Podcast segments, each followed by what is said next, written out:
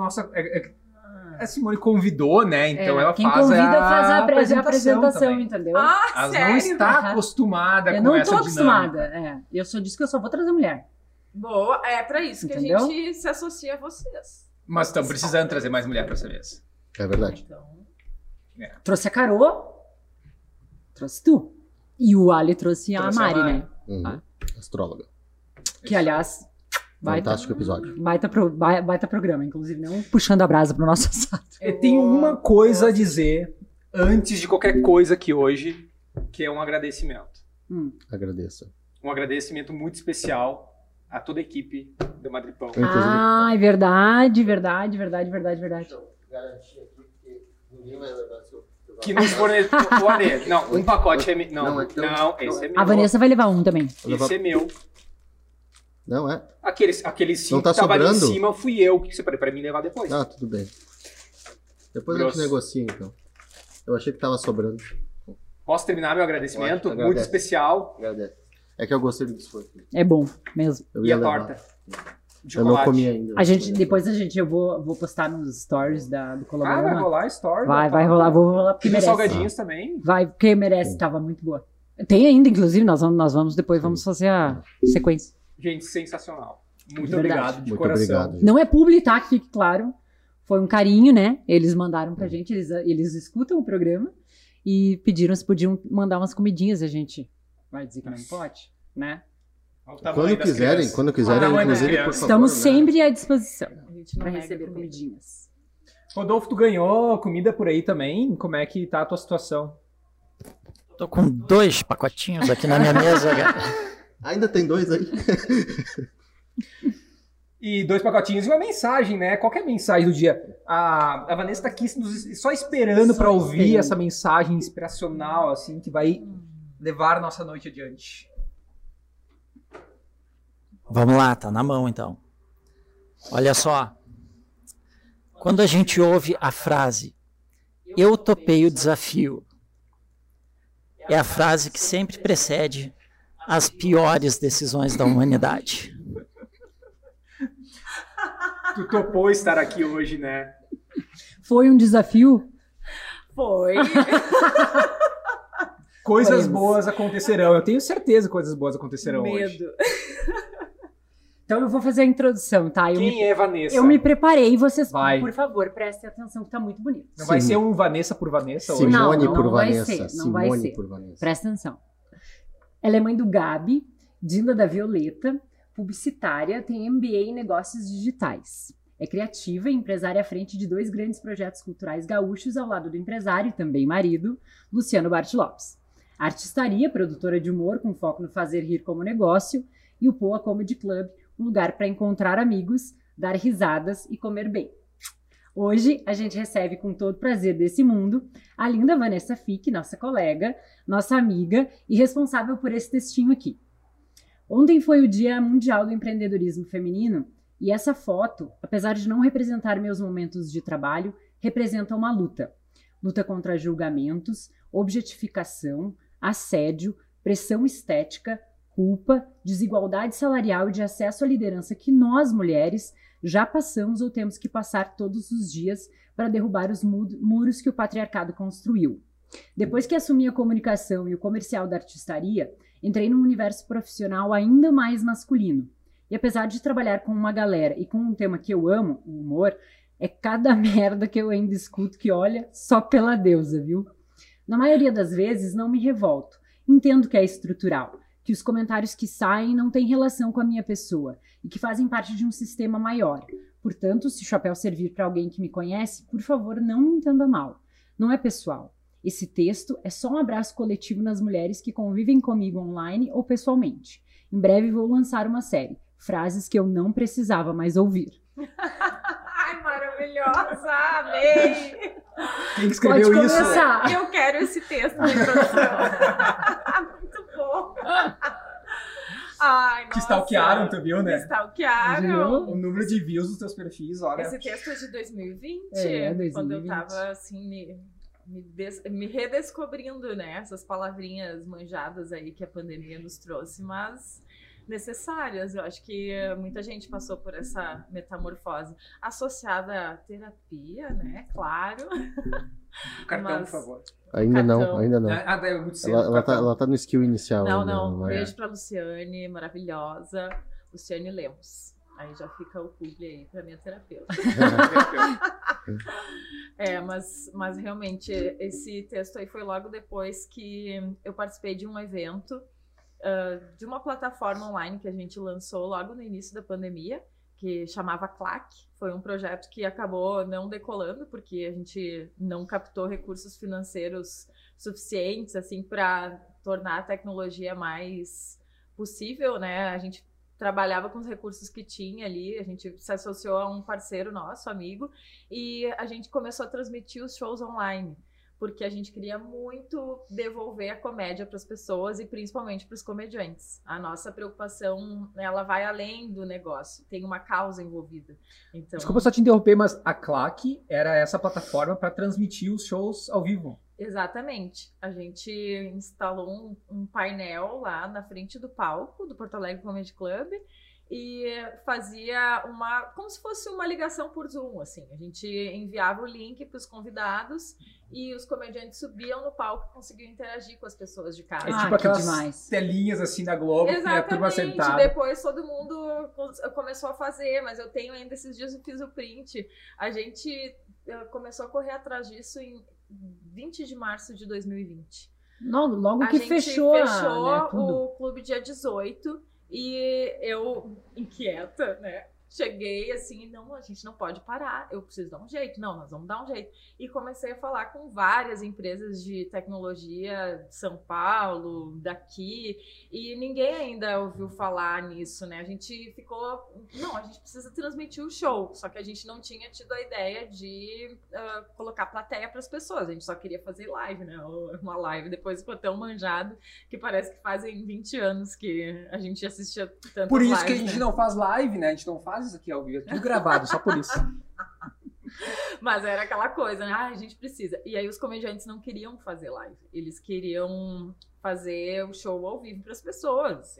Live para comediante não funciona, porque ele precisa ter o retorno de plateia para saber se a piada tá indo bem, Se rolou se bem, né? tá legal, se não fica muito mangolão ali ele falando sozinho. É diferente da música, onde o cara pega o violão canta e, e tem a interação de casa, sabe que as pessoas vão estar cantando a música, né? E aí ficou assim, stand-by. Aí, dia 14 de abril, era aniversário de uma amiga minha, a gente fez uma, uma videochamada por Zoom. E aí, logo depois, o Lu, né, meu marido, ah, falou: Nossa, isso aí me deu um insight. Se a gente fizesse de alguma forma essa transmissão para dar plateia pro comediante no palco. E aí começou o trabalho de convencimento, que partiu dele. Ele passou a, a ir no ouvido dos comediantes, não, vamos fazer. E aí a gente falou com um amigo nosso que é da área de tecnologia, e ele disse, não, dá para fazer. Ele tinha trazido a telemedicina para o Brasil. Ele tinha passado, parece que ele passou um tempo lá no Vale do Silício para pesquisar coisas para usar na pandemia, né? Porque logo que ele chegou, estourou a pandemia e ele usou muito o, a telemedicina. Ele patenteou até o, o, o formato. Mas era um sistema Era- tipo esse do Zoom, assim, Era um de sistema transmissão. tipo esse do Zoom, só que ele era mais rápido e ele permitia que mais pessoas entrassem na sala. Depois, claro, o Zoom com uma super, um super investimento, né? Conseguiu voar, assim, e é óbvio que ultrapassou todas as outras tentativas de tecnologia. E aí a gente operou a Claque por todo o ano de 2020, aos trancos e barrancos, sem, sem grana para investir em tecnologia, com, com o sistema caindo no meio da live, aquele nervoso assim, fenomenal. E aí teve um dos eventos que era para uma, uma empresa calçadista, que não citarei o nome, que tinha muitos homens envolvidos. E aí ali naquele dia eu ouvi, nos, nos dois dias eu ouvi tanta bosta assim, relacionada ao, ao, ao universo feminino. E não era nem de cantada, nada disso, assim. Era, eram coisas tipo, a mulher só se torna mulher depois que é mãe. Como assim, filho? Sabe? Bem se vê que é alguém que não sabe, né? Não tem experiência né? nenhuma no quesito. Assim, ó. Nossa, nossa assim, ó, ladeira abaixo. E aí, logo depois desse Mas é um evento, eu setor bem. desculpa, mas é um setor bem. Bem mas- machista. Machista, isso. É. E aí tu, tu começa a, a ver a necessidade ainda de explicar, né, sobre a necessidade do feminismo, né, o porquê que a gente precisa realmente, principalmente nós que temos filhos meninos, assim, né, a gente precisa ilustrar mesmo para eles que não precisa ser como foi até agora. E por isso que eu falo ali, é estrutural, eu entendo, tá tudo bem, dá um abraço aqui. Mas eu vou te dizer Vamos evoluir. que, é, eu vou te dizer que eu não curti. Não, não tem mais espaço pra eu só sorrir. Mas foi durante o show, foi durante a organização. Foi show. durante a organização, aquele bate-papo, pré-evento ali. E, ah, e fora outras abobrinhas, assim, né, que a gente ouve no meio. Tinha um, um hábito lá na artistaria de me chamar de hum, primeira dama. Logo que eu entrei, porque a empresa, a princípio, era do Luciano e dos sócios dele. E aí, quando eu entrei na empresa em 2018, tinha, assim, um- uma mística. Ah, é a primeira dama. Como se tu Chegou. tivesse ali não pela tua competência, sim porque tu é esposa É, dele. eu disse, gente, olha só, a primeira dama da cidade que eu venho, ela enfeitava o gabinete de rosa. Eu não sou essa pessoa. Então, assim, não me chame de primeira dama. Aí eu comecei a brincar, usar o humor, como vocês sabem, né? Eu sempre fui essa bobrona aí que vocês conhecem, sempre fui de, de responder as coisas levando pro lado da brincadeira, mas dando a real do que eu pensava. E aí comecei realmente um trabalho de educação dos meus meninos. E aí agora tem o, o apelido de madrinha entre a galera Ah, que, tá, que trabalha lá. Mas eu disse, "Bom, pelo menos madrinha, ok. Que passa uma coisa melhor do que a primeira dama, né? Porque a primeira dama, pelo amor de Deus, me poupe, né? Não, eu sou muito mais do que a mulher do chefe. E aí começou esse, esse trabalho, eu comecei também a enxergar que era necessário, né? Então esse textão foi muito assim, ó, galera. Vamos dar uma pesquisada aí, vamos aprender. Vamos começar com os conceitos. Começar não, né? Continuar com os conceitos, porque assim, quem não conhece artistaria, quem não conhece o Poa Comedy Club, o que, que é isso, né? É um, é um perfil? É uma empresa? O, que, que é? Vamos Conta aí lá. pra nós. Artistaria é uma produtora de humor que fez 10 anos esse ano. Nossas empresas estão ficando velhas, né, gente? Não, vintage. Completando décadas. Vintage, exatamente. Vintage. Então, estamos completando 10 anos. E o que, que é uma produtora de humor? É uma empresa ah, que produz eventos relacionados à comédia. A gente, a princípio, nasceu como uma produtora de eventos, porque a expertise do Lu é relacionada a eventos. Ele tem 20 anos aí de, de estrada em grandes eventos de música, fez muita coisa. Até a gente foi juntas em alguns, porque a minha irmã era fã dele, né? A gente tava lá na gente festa de tava. 15 anos da Andy, né, Andy? A gente tava lá, a gente viu esse vídeo. Exatamente. A gente- inclusive, eu comentei com ela hoje, enquanto a gente conversava, que ela não botou a Violeta, vou, vou falar no ar agora, ela não botou a Violeta, que é a filhinha da Andy, na, no textinho Na bio. dela, né, na Aham. bio. E eu disse, não, eu vou botar a Violeta que ela merece, e eu vou fazer um vídeo, entendeu, nos 15 anos da Violeta pra contar essa história. É verdade, me entrega. Eu, eu É não justo. tinha nem botado o Gabi. Aí eu pensei, nossa. Não, a primeira coisa que eu O escrevi, senhor né? profissional aqui. Não, não, a senhora é trabalho, né? Meu nome é Aham. trabalho. Aí eu, não, vou botar o Gabi aqui, né? Não botei o Birico também, né? Meu cachorro, que me adotou. Mostra o vídeo pra ele. Não. Aí ele vai querer morder ela, porque ele é um chato. Ele só vai comigo. Mas voltando à artistaria, né? A gente nasceu como uma produtora. Eu, eu estava lá, assim, na, na coparticipação, criando conceito, nome, mas eu trabalhava nessa época em agência. Então eu não tinha muita vida fora da agência. né? Eu era diretora de arte. Então, Então eu vivia dentro da agência. um conceito Oi, muito comum. realidade, É, né? A- Assim sabe bem que é isso. né? E aí a gente também, por saúde do relacionamento, não misturou as estações. Eu ajudei a vetorizar o logotipo. Opa. Eu, eu ainda dizia, eu não tenho nada a ver com esse logotipo, eu só vetorizei ele. que O Lu desenhou a mão. Aí eu ainda Ah, brincava. o logotipo é dele? É dele. Sabe aquele Hum, pior tá. cliente que chega e diz que tá com o desenho pronto? Casei com esse cliente, cara. sabe? da- onde é que eu fui marrar meu burro, né? Cara, Que ele conseguiu te convencer que isso era verdade, no caso. que chegou num ponto que eu disse, quer saber? Vou vetorizar esse logotipo e era isso. Não, nós não vamos mais bater de frente. O atual é o mesmo daquela época. A gente só deu uma garibada, assim, deu uma arredondada nas fontes, porque ele era mais artesanal, digamos assim. A gente deu uma equilibrada. Mas ele é, é dele o logo. E ele ama. Essencialmente é o mesmo. Exatamente. E a gente aprendeu a gostar também, porque no primeiro momento era meio eu, né, como diretora de arte, ficava assim, tipo, "Ai, que saco. Chorando litros no cantinho, assim. Vanessa faz uma camiseta pra mim, quero logo bem grande. Exatamente. É porque esse é o cliente crico, né? O que Exatamente. desenha, ele quer em tudo desse tamanho. É, Ai, daí eu cliente. achei melhor, né, sair desse, desse lugar. Tá aqui, tá vetorizado, te vira, faz tua equipe. E ele tinha dois sócios também, então tinha uma questão ali delicada de trazer a mulher dele para trabalhar junto. É. E as gurias não eram da área, então daí ficava, ah, mas aí tem que trazer a fulana. Aí a gente E tu foi, misturou. e tu foi pra, pra função comercial lá? Foi pra uma outra função que tu não Quando tinha eu entrei, ainda? aí, né, rolou esse ato aí, a artistaria nasceu e eu fiquei trabalhando fora da artistaria até 2018. E eu tive o Gabi em 2016 e aí até 2018 eu tinha o meu estúdio. De 2015 a 2018 eu toquei o meu estúdio, minha urgência. Urgência. E aí, quando a gente começou o projeto do Comedy, que eu comecei a me envolver mais lá.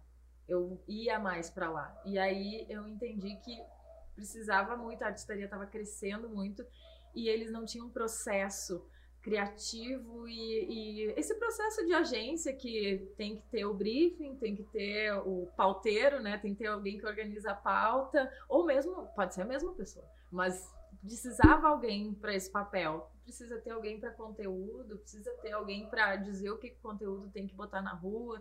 E aí eu comecei a observar isso. Eles tinham um diretor de arte que, coitado do guri, chegavam, eles não tinham processo. Então chegava todo mundo, imagina, 10 pessoas pedindo o dia inteiro coisas para ele. Quem gritava mais levava. Exatamente, o guri surtou. Nós quase podemos fazer um minuto de silêncio por essa alma. Exatamente.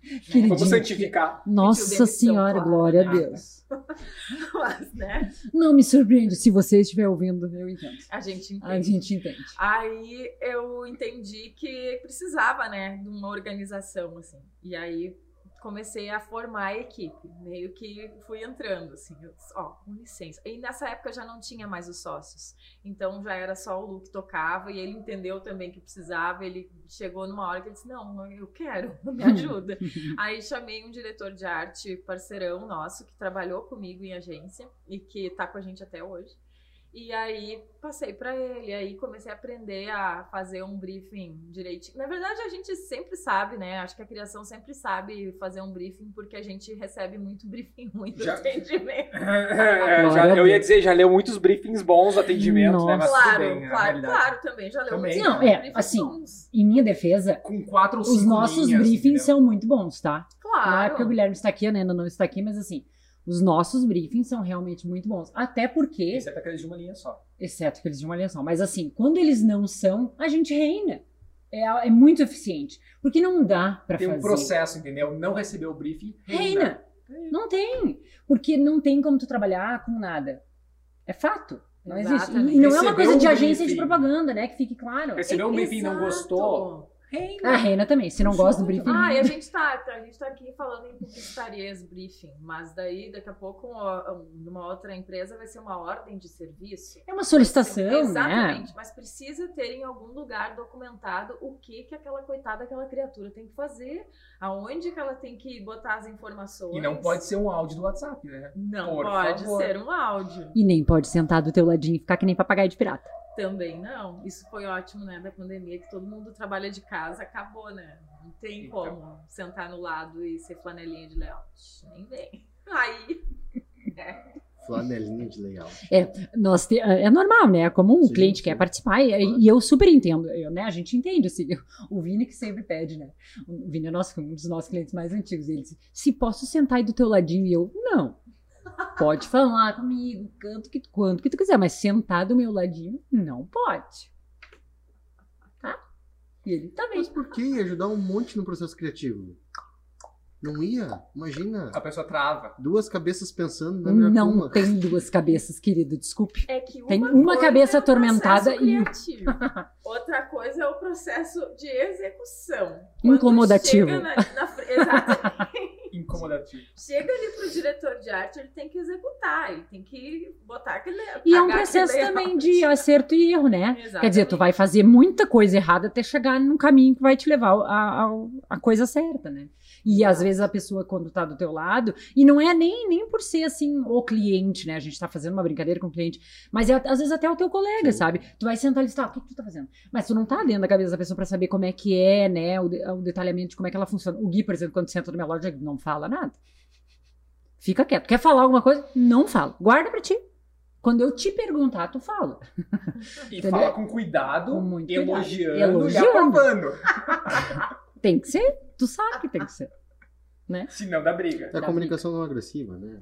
Isso. É, eu, eu preciso ser agressiva pra evitar que ele seja agressivo, entendeu? Exatamente. É, quem- recebe a comunicação nem sempre é não agressiva, entendeu? Exato. Mas, no geral. Eu sigo o Instagram que é comunicação muito violenta. muito engraçado. Não dá ideia, Vanessa, por favor. É meu. Eu nem sei Não se queria tá revelar, mas é, é meu. É teu. Eu, eu sou a CEO da. Não, brincadeira. Ah, enfim, aí, né, eu- quando eu identifiquei, né, esse, essa lacuna que existia lá, acho que todo mundo entendeu. assim. Essa experiência para implementar o processo, tu teve da tua vivência anterior dentro de Da agência, vivência, né? Da bagagem de agência e tendo o estúdio também, né? Enquanto eu tava tocando ali com os meus clientes, eu fazia muito essa parte de pegar o briefing, porque era eu que fazia, né? Era tudo E na, eu. e na agência teve, ou na urgência, teve alguém que te ensinou isso, esse processo? Tu pegou voando assim e foi aprendendo por conta própria? Ah, foi no. Tu estudou um livro? processo de briefing em agência. Tem vários nunca- livros, é, né? Pode ter, nunca li Tem sobre, é. mas foi muito na experiência mesmo, de agência e do- da prática, assim. Foi de, de ouvir mesmo, sempre fui muito sensível de captar o que, que o cara tava querendo dizer e levar isso pro layout. E aí eu acho que eu consigo me expressar bem. E consigo, né, Gia? Se você não viu, Jean, ela piscou. Depois tu coloca no comentário lá pra nós. Ela deu uma piscadinha. Exatamente. E quando Os comentários são reclama do- protegidos, pode ser bem sincero, não tem problema. Ótimo. Quando ele reclama do briefing, eu digo, tu quer um áudio? Eu quero um áudio do WhatsApp. então, né? Aí, ah, nem, nem lembro onde a gente estava, me perdi na pergunta. A gente falando da- de várias coisas, mas da Dizia eu que artistaria. na. Eu- Mas eu tenho uma Não. pergunta sobre a artistaria, né? Porque produtora de evento. É, é bem comum a gente encontrar produtoras de evento de diversos tamanhos ah, aqui na. Principalmente na nossa região aqui, né? Mas acho que em qualquer região, na verdade. Agora, por que focar, né, em, em eventos aí relacionados mais à parte de comédia mesmo, né? Onde é que surgiu essa, Essa veia. essa veia, esse foco, sabe? Ou Sim. foi uma oportunidade que vocês Foi encontraram? uma oportunidade. A gente trabalhava com um comediante que é talentosíssimo até o final do ano passado, o Cris Pereira. Ele é um. O Jorge. O Jorge. Exatamente. Essa era a principal dor dele na época que a gente começou a trabalhar com ele. Eu digo a gente, mas nessa época era muito mais o Lu, assim. Ele, ele era totalmente o Lu, porque nessa época eu nem, nem tava lá. Ah, ele queria muito mudar a imagem dele, que era conhecido como Jorge da Borracharia, e ser conhecido como Cris Pereira, né? E aí eles fizeram um planejamento de carreira de cinco anos, e nessa época eles trabalhavam na falecida Pop Rock, depois virou Mix. E aí ele não estava mais muito contente com o empresário dele e hum, o Lu também não estava mais muito contente com a rádio e aí eles ah, começaram a trabalhar juntos. O Cris chegou e disse: "Ah, cara, tu não quer me empresariar?" E aí eles chegaram nesse nesse formato onde o Lu, por ter experiência de eventos, começou a empresariar o Cris, que é um comediante. Além do Cris, ele empresariava nesse início o Papael e o Ataque dos Clones. Na verdade, Aham. o, o Heron da Molim, né? Que tinha o- esse show que era do Papael, que eu dou risada até hoje. Só de lembrar, Nossa, Só né? de lembrar, eu consigo. ver- Vem a voz dele na cabeça, assim. E, putz, agora não me lembro, mas tinha mais um produto. Mas ele largou tudo só pra fazer, só pra agenciar a carreira dessa turma aí? Sim, ele largou tudo, que nesse momento, na época, não era muita coisa. porque a coitada da Pop Rock tava muito ferrada, assim, por causa da crise da Ubra, teve um monte Então de era rolo ou vai ou vai. Era tipo, ah, vou lá, vou, vou me agarrar aqui. E aí ele fez. Nossa, a gente quando começa como empreendedor, né? Ele fez um, um super eh, investimento de 9 mil reais. Pegou uma grana com um amigo Tá, mas quanto tempo atrás? há 10 anos. É, não, então. Aí ele Ah, investiu, então, né? Pegou uma grana emprestada, investiu. E aí abriu a artistaria. Com uma, ele conta essa história e ela é muito bonita. Com uma cadeira de praia e um computador que só funcionava ligado na Na tomada. tomada. Querido. E numa sala sublocada por um outro amigo dele, que era é o Lelê. ah, o Lelê que trabalha na Atlântida. Bortolaz. Bortolatti. É, Bortolatti. é. Desculpa aí, Lelê. Então, ele ajudou ali, né? ah, Sublocou a sala para ele e ele começou assim. E aí começou a marcar, marcar data, produzir o evento e cuidar da, da- do que precisava de divulgação. Naquela época era muito mais fácil, né? Não tinha essa pressão do algoritmo, né? As coisas funcionavam um pouco ah, mais rápidas, assim. Na- Não mais rápidas, né? Mas era um pouco mais fácil. Não... Divulgar. orgânica, né? Era mais orgânico, mais né? Alcançava orgânico, mais, né? Exatamente. Tipo, tu postava e alcançava as pessoas que te seguiam, Isso, pelo menos. Isso. Não... Pelo menos, né? Pelo, Pelo menos, menos, né? Então, Não 3% das É. pessoas te seguiam. Mas enfim. Aí eles começaram a trabalhar juntos e a comédia tomou conta, assim, né? E aí teve um episódio que, e aí nesse momento ainda era artistaria produtora. Era a primeira agência produtora. Não tinha nada de agência. Era só agenciava artistas. mas... agência de, de comunicação. Não, agência de agenciamento de De- artistas mesmo, de, de agenciamento de carreira, assim. Hum, E aí. Bem especializada mesmo, né? Exatamente, de cuidar da do pacotinho. Não, não. se tu vai, se tu vai Ali, ó. ficar comendo as Ali, coisas na ó. nossa frente aí, tu Adorei. oferece. Ele não tá resistindo a madripão ali, ó. Ó, Quem comeu essa traquina? sabe? O pacotinho entrega. O pessoal, o pessoal, Lembrando que pacotinho, o pacotinho que é meu lá, né? Apoio. Apoio. Madrepão. o pessoal da madripão tá pensando, hum, hum, Muito bom, muito bom. Aí, deixa eu me lembrar onde a gente Ô, tava. Rodolfo, lembra a gente onde é que a gente tava aqui, por favor. Tu tava no. no falando Ele não da- pode que, agora, ele tá que, a- que começou como uma agência, Isso, né, agenciando as lembrei, carreiras. só falta agora ele Aí, fazer o barulho do biscoito bem agora. Nessa época, o, Fetter entrou, o Alexandre Fetter entrou no nosso casting, porque ele era muito chamado para semestre de cerimônias e. E é uma personalidade, né? Sim, Inegável. Nossa, e eu admiro demais ele. Assim. Aí o Fetter tava no nosso casting e eles são amigos, enfim. E aí o Lu contou uma história de uma senhora que foi no teatro, que eu não me lembro agora qual é a cidade, mas ela foi no teatro e ela não queria entrar. Ela tava meio deprê, assim. E aí ela disse: Ah, eu- a minha filha tá lá dentro. Ela foi assistir o, o Cris Pereira Ponto Show na- nessa cidade aí. E aí ela disse: Ah, minha filha tá lá dentro, comprou os ingressos pra mim, mas eu acho que eu não vou entrar. Eu nem queria sair de casa, eu tô depressiva, eu acabei de passar por um problemão. Chamada. não, não tô afim, não, não acho que eu não vou entrar. E aí o Lu falou pra ela que falou assim: "Ah, eu quero que a senhora entre, pra senhora ter uma experiência diferente. A senhora vai ficar uma hora lá dentro contra a idade que a senhora tem. Uma hora não é nada. Então vai lá, te permite, vive esse momento para dar risada, para descontrair. Se a senhora não gostar, eu te devolvo o dinheiro. Aqui, ó, palavra, pode Querido. me cobrar. E aí ela foi, ela entrou. E aí, quando ela voltou, ela chorou muito, ela se emocionou, ela abraçou ele, abraçou toda a equipe, tirou foto com todo mundo e agradeceu muito, assim. Ela disse, vocês não têm noção do que vocês transformaram na minha vida hoje. Vocês mudaram meu estado de espírito. E aí, contando isso pro Fetter, o, ele falou, cara, por que, que vocês não tiram a agência desse nome da, da artistaria e transformam em produtora de humor? Porque é isso que vocês fazem. Vocês mudam o estado de espírito das pessoas com essa experiência de uma hora ali dentro do teatro. E aí aquilo caiu como uma luva para nós e a gente se tornou a primeira produtora de humor do país, porque não existia esse conceito. Hoje tem outras que fazem parte, né, da a gente abriu aí um mercado de, de produção de humor.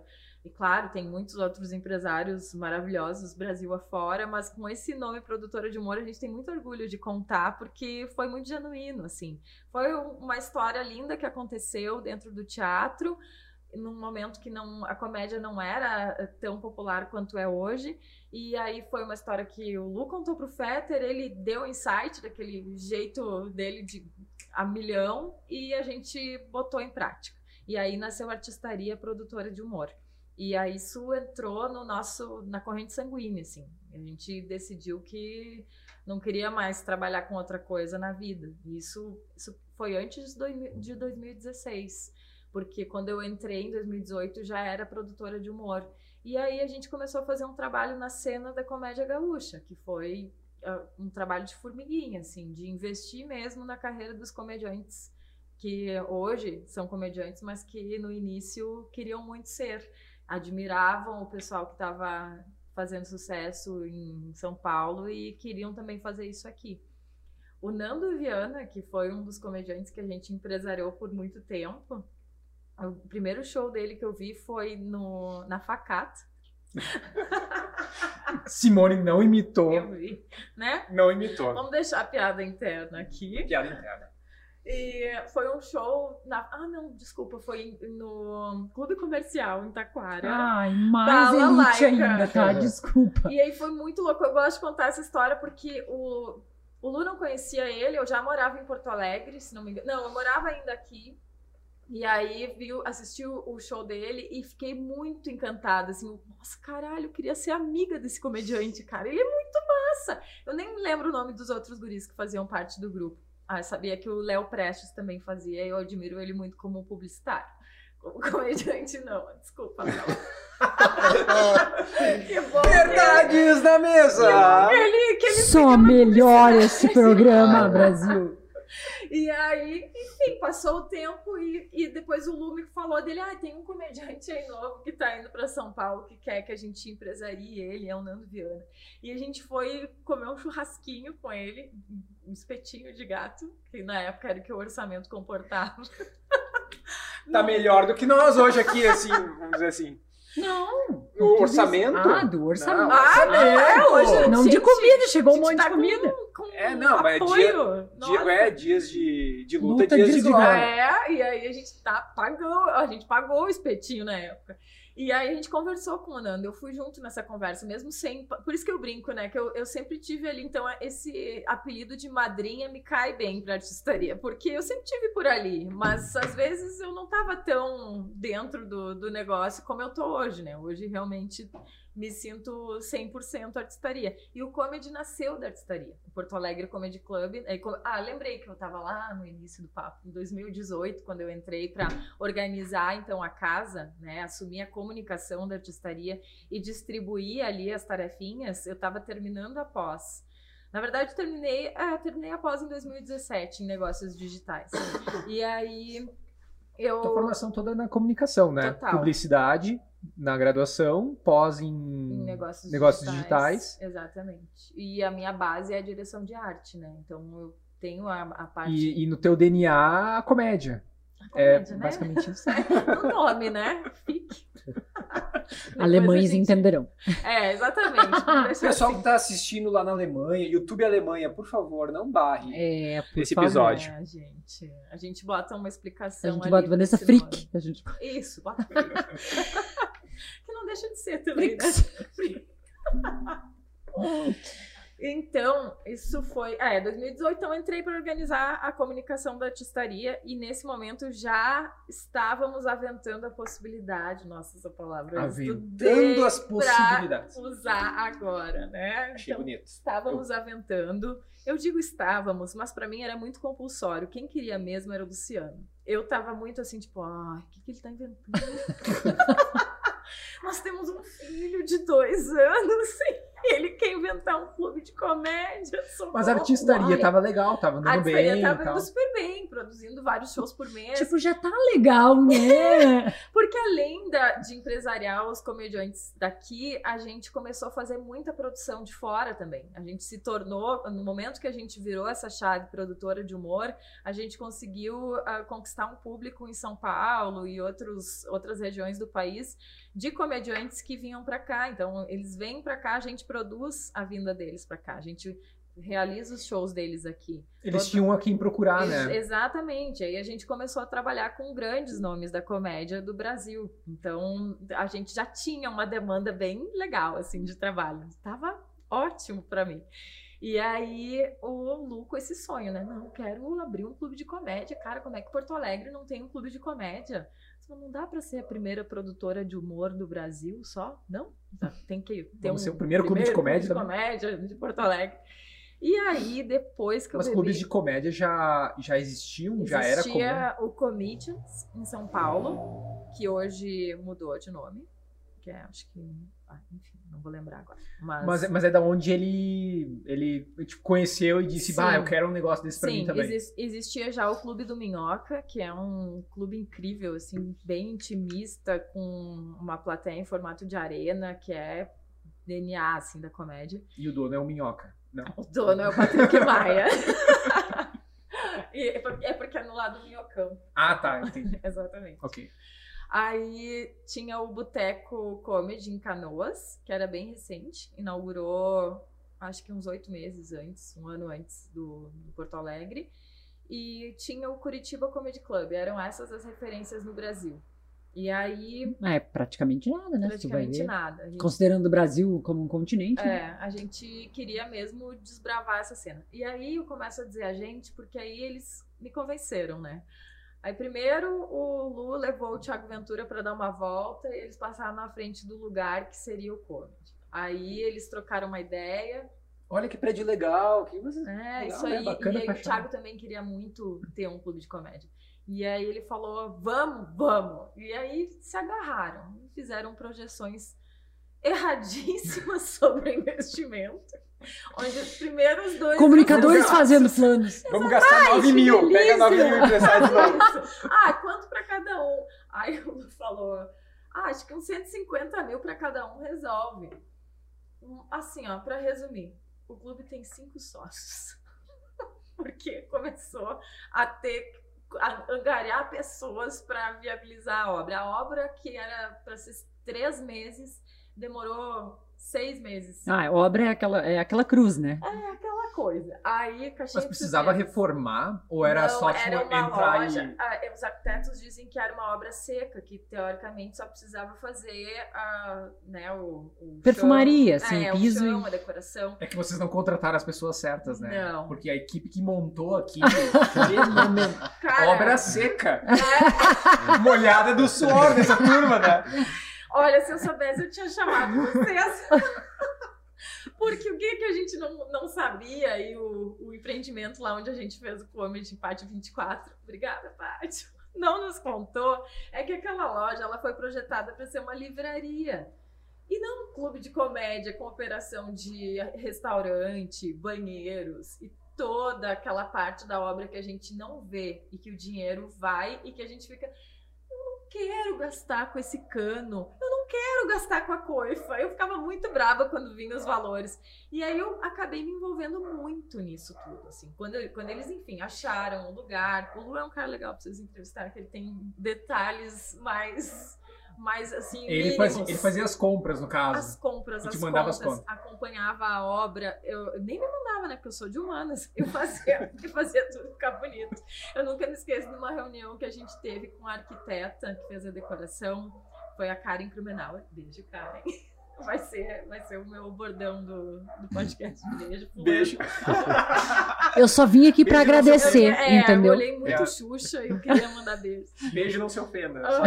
É, não, mas a Karen, nossa, uma, maravilhosa, assim. Aí a gente fez uma reunião com ele, com a Bruna, que nos ajudou muito, assim, para desenvolver esse posicionamento inicial. Ela, ela me ajudou, assim mesmo. Pegou na minha mão e disse, não, vamos lá. Ela é namorada do Nando, né? Então, ela, esses guris estão investindo uns dinheiro, assim, absurdo e sem um foco. Vamos lá, vamos pegar eles.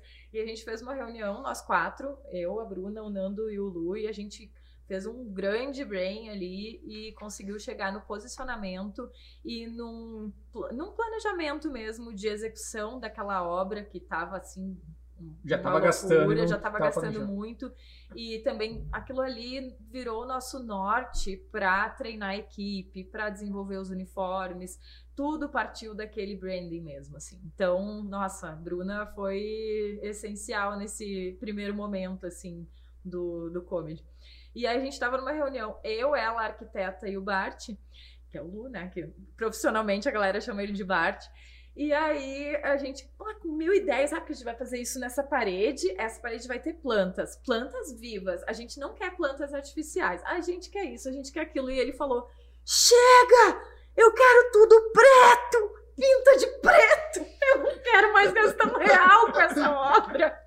Porque chegou na hora mais legal, que era de decorar, e que as, Não as, sobrou dinheiro, as né? três de humanas estavam ali querendo. Anunciando por esse momento. Nossa, e ele querendo pintar Viu? As pessoas. Tem gente que entende meu lado. a gente, e ele querendo. Eu falo, tu fala. Tem muitas plantas aqui. Tem muitas plantas. Inclusive, aquela ali não tá Nem sobrevivendo muito todas bem. vivas, que fique claro, Nem mas ok, elas estão aqui. Né? E algumas que a gente não pendurou. Ainda. Ainda. Viu? Que é necessário, né? Assim, a gente precisa. Mas não pintamos tudo de preto. Pois é, a gente também não, porque daí a gente ligou, o foda-se e fez a nossa decoração, né? Elas fizeram a decoração delas. Mas lembro muito desse momento, assim, que tava tipo um inferno na Terra já. O Comedy teve três, an- três ah, datas ou mais de ah, ma- que a gente marcou para ser inauguração. Inauguração. A- a- daí teve uma que era 1 de abril, que é óbvio que não ia dar, né? Na- Daí quando marcaram essa, primeiro ia ser final de É o março. nosso aniversário. Ai, 1 de abril, depois 1 de abril, daí depois 28 de abril, daí depois acabou para 29 de maio. Chegou na de 28 de abril, eles pensaram: não, vamos botar mais um mês, chega de marcar de semana em semana. E aí batemos o martelo e conseguimos inaugurar, de 29 de maio. Mas em 2018, eu sempre volto para 2018, né? Foi ali que eu mergulhei nesse universo e que eu não, não, não consegui mais sair, assim, me apaixonei mesmo. E aí comecei a chamar a mina pro casting, comecei a me meter mesmo, que né, já que eu tava ali, eu queria era fazer alguma coisa pela cena da comédia entre as mulheres também, porque é, era uma dificuldade, assim, de... E aí vem aquele discurso, né? Ah, mas é que não tem, não tem comediante boa, não é que é machismo. Não, né? Não tem. Ai, Usa outra desculpa, né? Não é é, essa. não pra cima de Pode- mim. já que é desculpa por desculpa, escolhe uma que pelo menos faça sentido, É, né? e aí comecei a desbravar ali aos poucos, mas sem ah, Mas tu- bater de frente. Tu sentia que era mais comum, menos comum a presença delas? Ou elas só não tinham mais exposição, por exemplo? Elas não tinham exposição, não tinham oportunidade. Aber- Abertura, talvez, para recebê-las, né? é um- era um meio, ainda é um meio muito masculino, né? Mas eu acredito muito. Tem essa, essa história que, que eu aprendi também com os comediantes. Não adianta tu querer subir no palco só por ser mulher.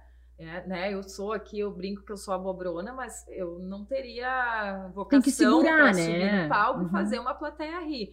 Ah, Existe esse respeito à comédia. Claro que a pessoa tem que ser boa, mas ela precisa ter oportunidade para treinar, para testar suas piadas, para saber se ela é boa. Se ela resolveu que ela quer fazer isso, né? A gente, enquanto produtores, precisa dar esse espaço. Então, foi. Eu, eu en- enxerguei esse nicho, assim, desde o início, que precisava, na artistaria. E no comedy, como começou esse projeto e, e foi necessário esse mergulho, o desenvolvimento da marca foi eu que fiz, porque né, eu já era diretora de arte, estava ali, e aí a gente fez orçamentos até e com agências e, ah, não, vai ser uma coisa grandiosa, vamos contratar uma agência. Chegou num- numa hora que não tinha. Não, vai ser tu mesmo, olha só, querido. Vai ser tu.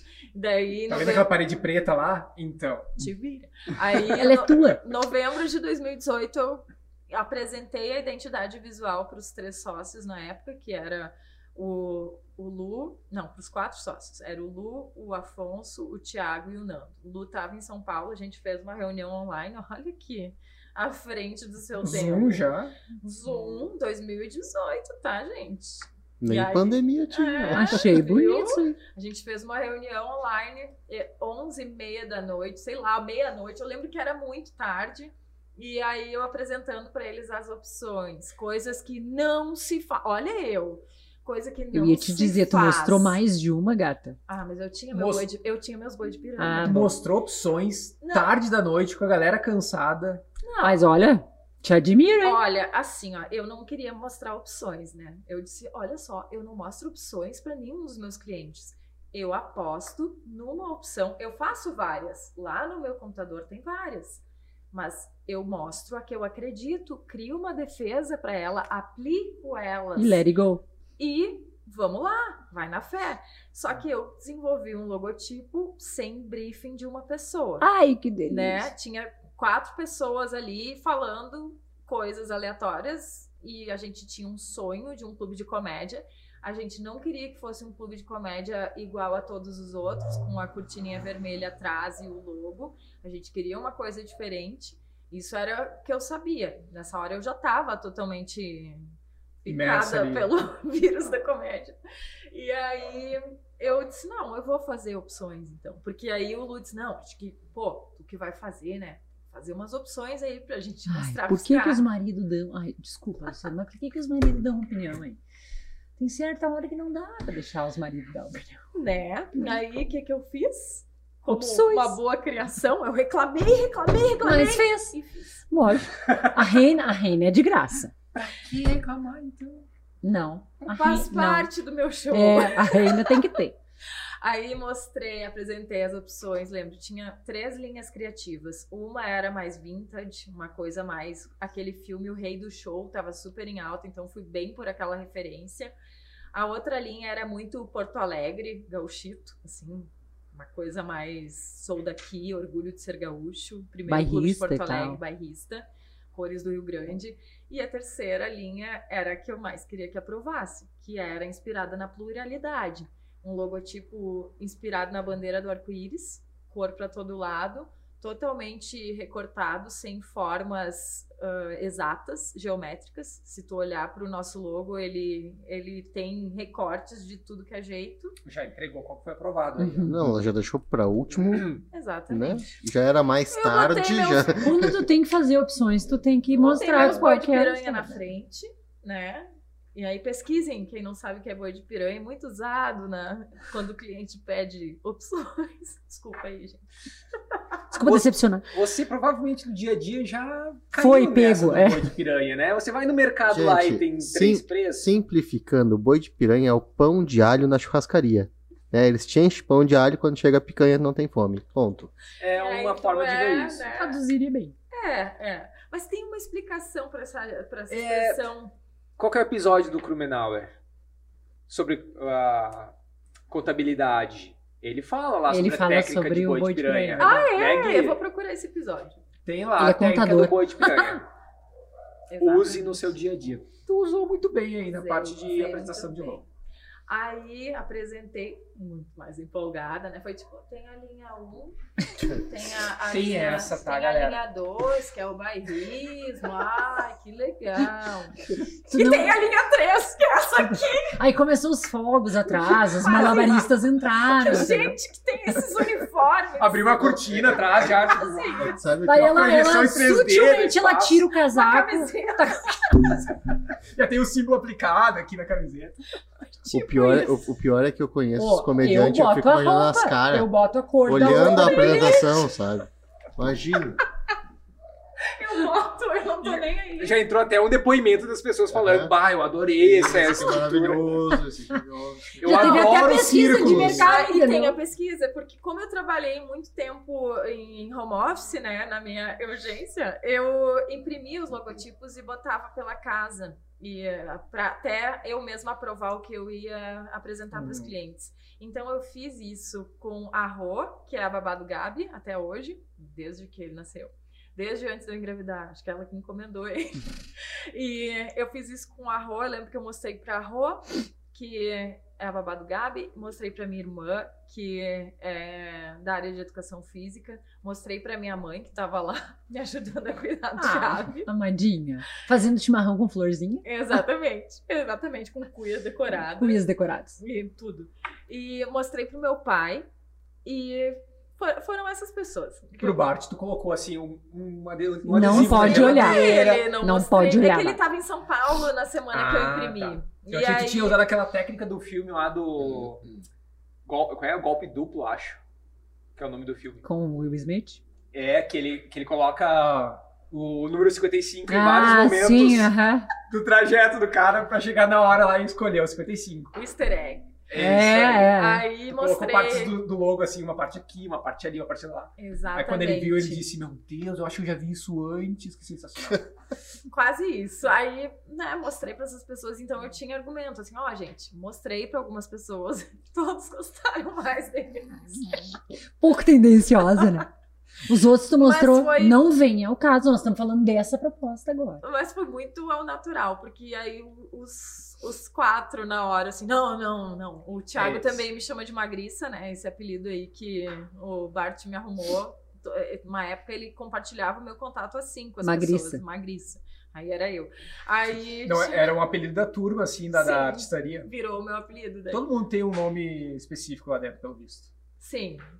Aí chegou, daí os quatro, assim, não, acho que é esse aí. Não, é esse aí mesmo. Esse, o Thiago, é esse aí mesmo, esse aí mesmo, Magriça. Esse aí tá, tá massa mesmo. esse aí." Daí tá, provando o logotipo, a gente foi pra construção do conceito, né, da marca, de toda essa parte aí que a gente sabe que é tão fundamental que eu defendi a minha vida inteira com os clientes, assim.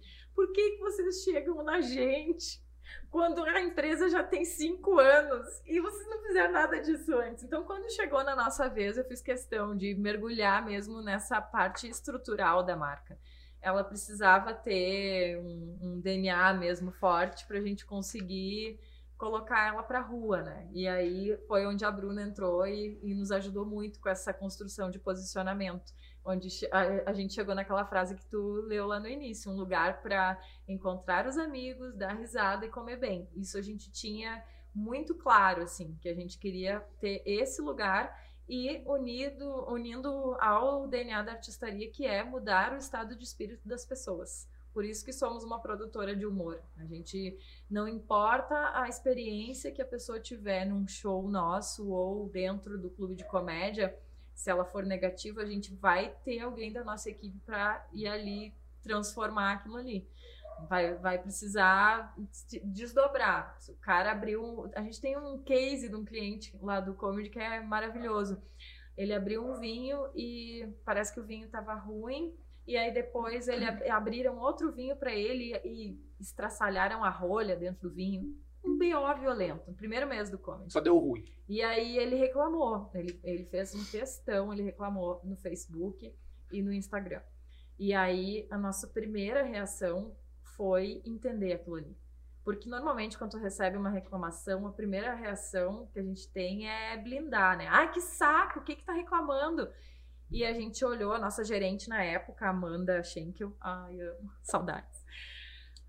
Ela, ela entende muito de vinho, de gastronomia, ela também leu aquilo, ela disse, não, aí tem, eu vou reverter. E ela chamou o cara, é, o Maurício Placeres, nosso clientão hoje, assim, maravilhoso, virou fã do, da casa e VIP lá dentro, porque de uma reclamação que ele fez, com muito respeito, que eu acho que isso é uma coisa que falta hoje em dia também na internet, né? As pessoas perderam o filtro para dar feedback.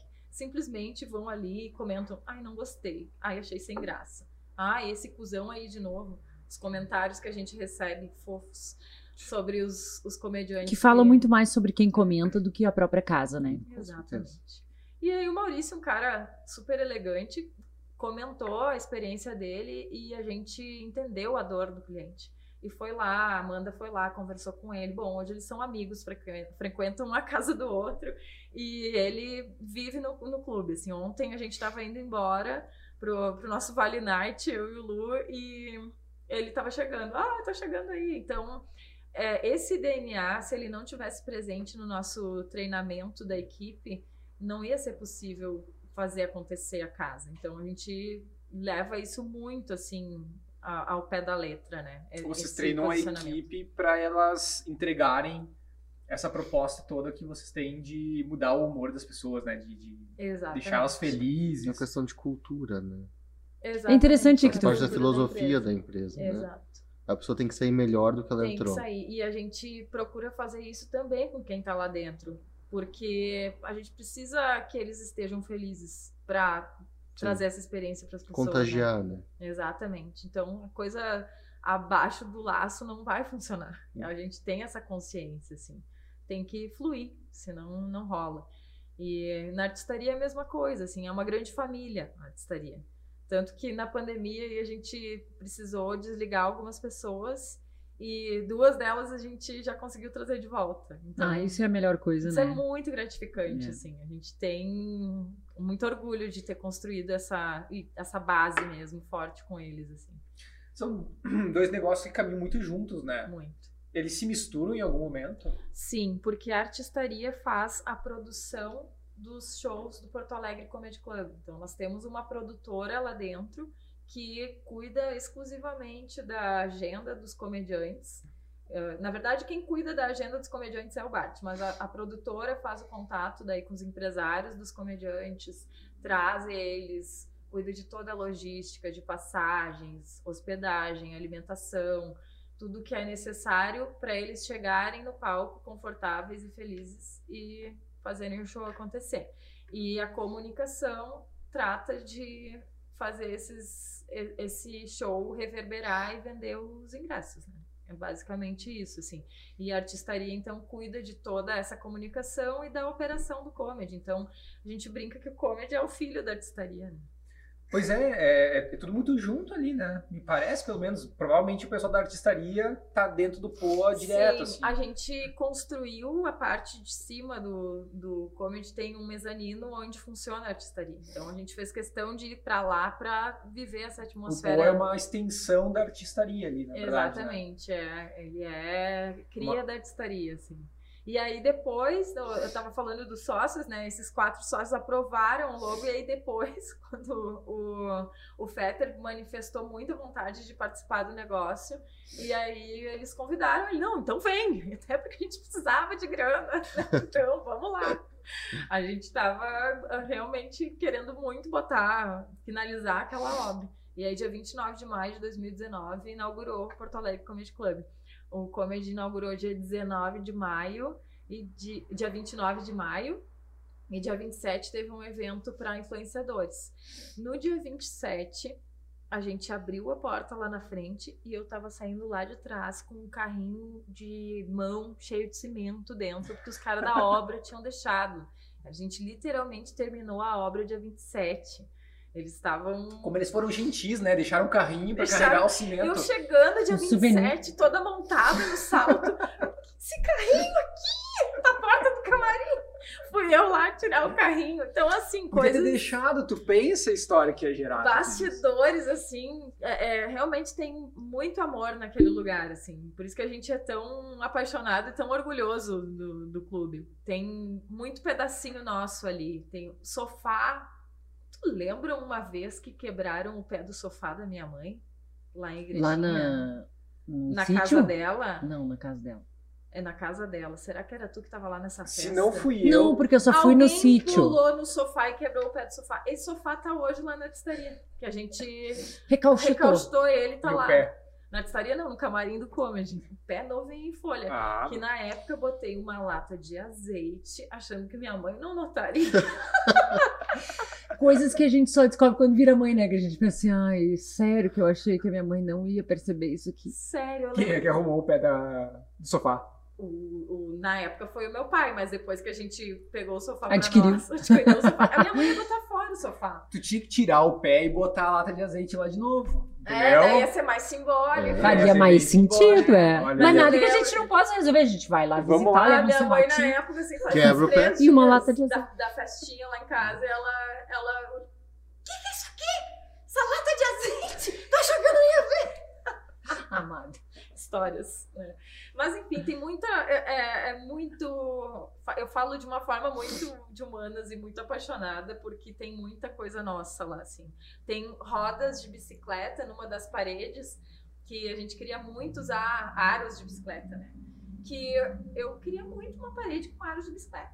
Tava em alta na época na decoração, e por algum motivo eu investei com os aros. E aí, óbvio que não tinha grana, né, pra produzir aros. Eu, pai, preciso de um usuário de bicicleta. Arranja aí pra mim. Meu pai Galera de igrejinha que perdeu as bicicletas nesse período aí. Foi a ferro velho, foi atrás, fez os aros, pintou as tábuas onde são servidas as pizzas e, e alguns alimentos lá do Comedy foi ele que fez no ateliê dele, de marcenaria. Então Olha ali. tem, tem, Tem muito valor aí em muito cima valor. disso, né? É, tem muito sentimento, porque daí a gente realmente convenceu todo mundo que a gente queria fazer isso. E eu que nem queria, né? No começo tava tipo, ai, que saco.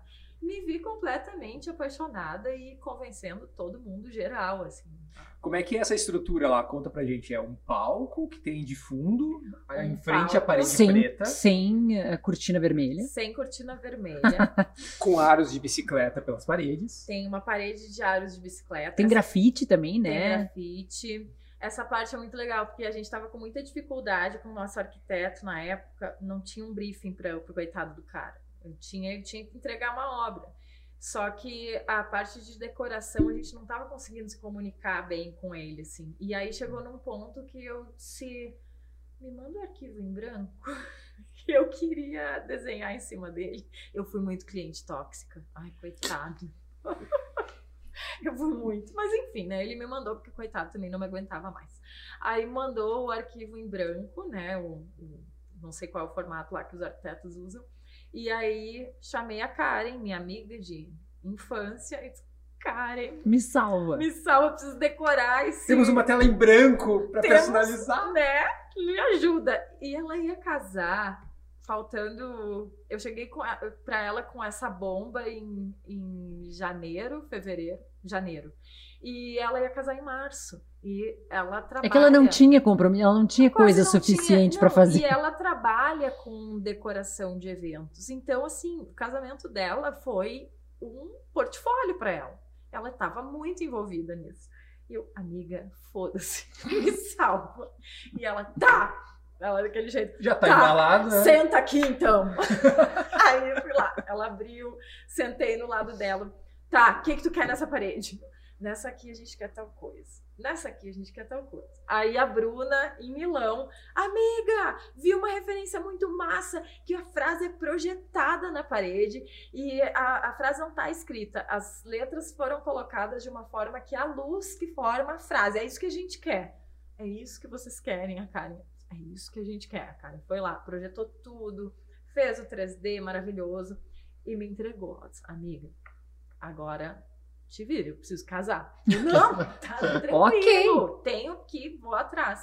E aí, literalmente, o Luciano virou o nosso mestre de obras. Porque eu peguei aquele projeto lindo e a gente precisava executar. Executar logo. E por mim, a gente ia na Tokstok, comprava tudo, né? Resolvido. Né? A gente é muito prática, né? Óbvio. Eu também quis várias vezes fazer compras aqui pro estúdio, mas não. E o Luciano, não, a gente vai é no centro. Mas a, a Vanessa tinha um projeto, entendeu? Nós também tínhamos um projeto. Tínhamos? Nós também tínhamos um projeto. Contigo a minha conversa é terça-feira que vem. Contigo vai ser agora mesmo. Tu precisa, por favor. Não, não. Vamos continuar a entrevista. Não, é tranquilo. Depois eu desdobro. Aí a gente precisou então executar aquela, aquele projeto de decoração, né? Então foi um, um- também um capítulo à parte, assim, porque a gente estava muito atrasado, com um orçamento muito apertado, e a gente teve verdadeiros anjos que nos salvaram, assim. A, a Karen foi uma que, inclusive, fez as mesas. Aí foi lá, não, eu arrumo um marceneiro e um, e um. Não, eu ia dizer metaleiro. O metaleiro. Como é que é a pessoa que faz coisa de metal? Um serralheiro. Um serralheiro, um metaleiro. Eu faço às vezes pra vocês. Aí a gente. Aí a Bruna indicou o pessoal da falecida Fábrica São Geraldo, que fazia móveis, que também nos salvou, fez toda a marcenaria em um mês. Os caras viraram à noite fazendo, assim. Hoje não existe mais, é isso? Não, hoje não existe mais, mas Hum. existe o, o Lourenço, que continua fazendo móveis com a empresa dele, e o Vini, que foi tocar projetos de arte. Eles eram sócios, e aí hoje não são mais, cada um toca seus projetos. Mas a Fábrica São Geraldo, na época, nos salvou muito, assim. E, e aí a gente foi conseguindo anjos, assim, que que iam sendo impactados pelo nosso planejamento e pelo nosso sonho e fizeram acontecer com a gente. A Amanda Schenkel a gente tirou da RBS. Ela trabalhava 16 anos na RBS. E aí eu lembro muito bem de um aniversário que ela nos levou, ah, e apresentou a gente para os pais dela e a mãe dela me olhou com uma cara assim de tipo, tu que vai tirar minha filha da RBS. A culpa é tua. Eu brinco com ela até hoje. Eu, eu digo, ai, nossa, a tua mãe me olhou com uma cara. Tipo, quem é essa louca que vai abrir um clube de comédia? Que nem fala em português clube de comédia, porque a gente botou Comedy Club, Club. né? Então a gente, a gente, assim, ó, a gente queria realmente um desafio. Aquela frase que o Rodolfo abriu o, o episódio, como diz o Gabi. Ele não fala episódio, ele fala episódio. Aquela frase, ela é muito real. Quando tu topa um desafio, assim, tu não tem noção, né? Tu vai entrar na, na barca mais louca e furada.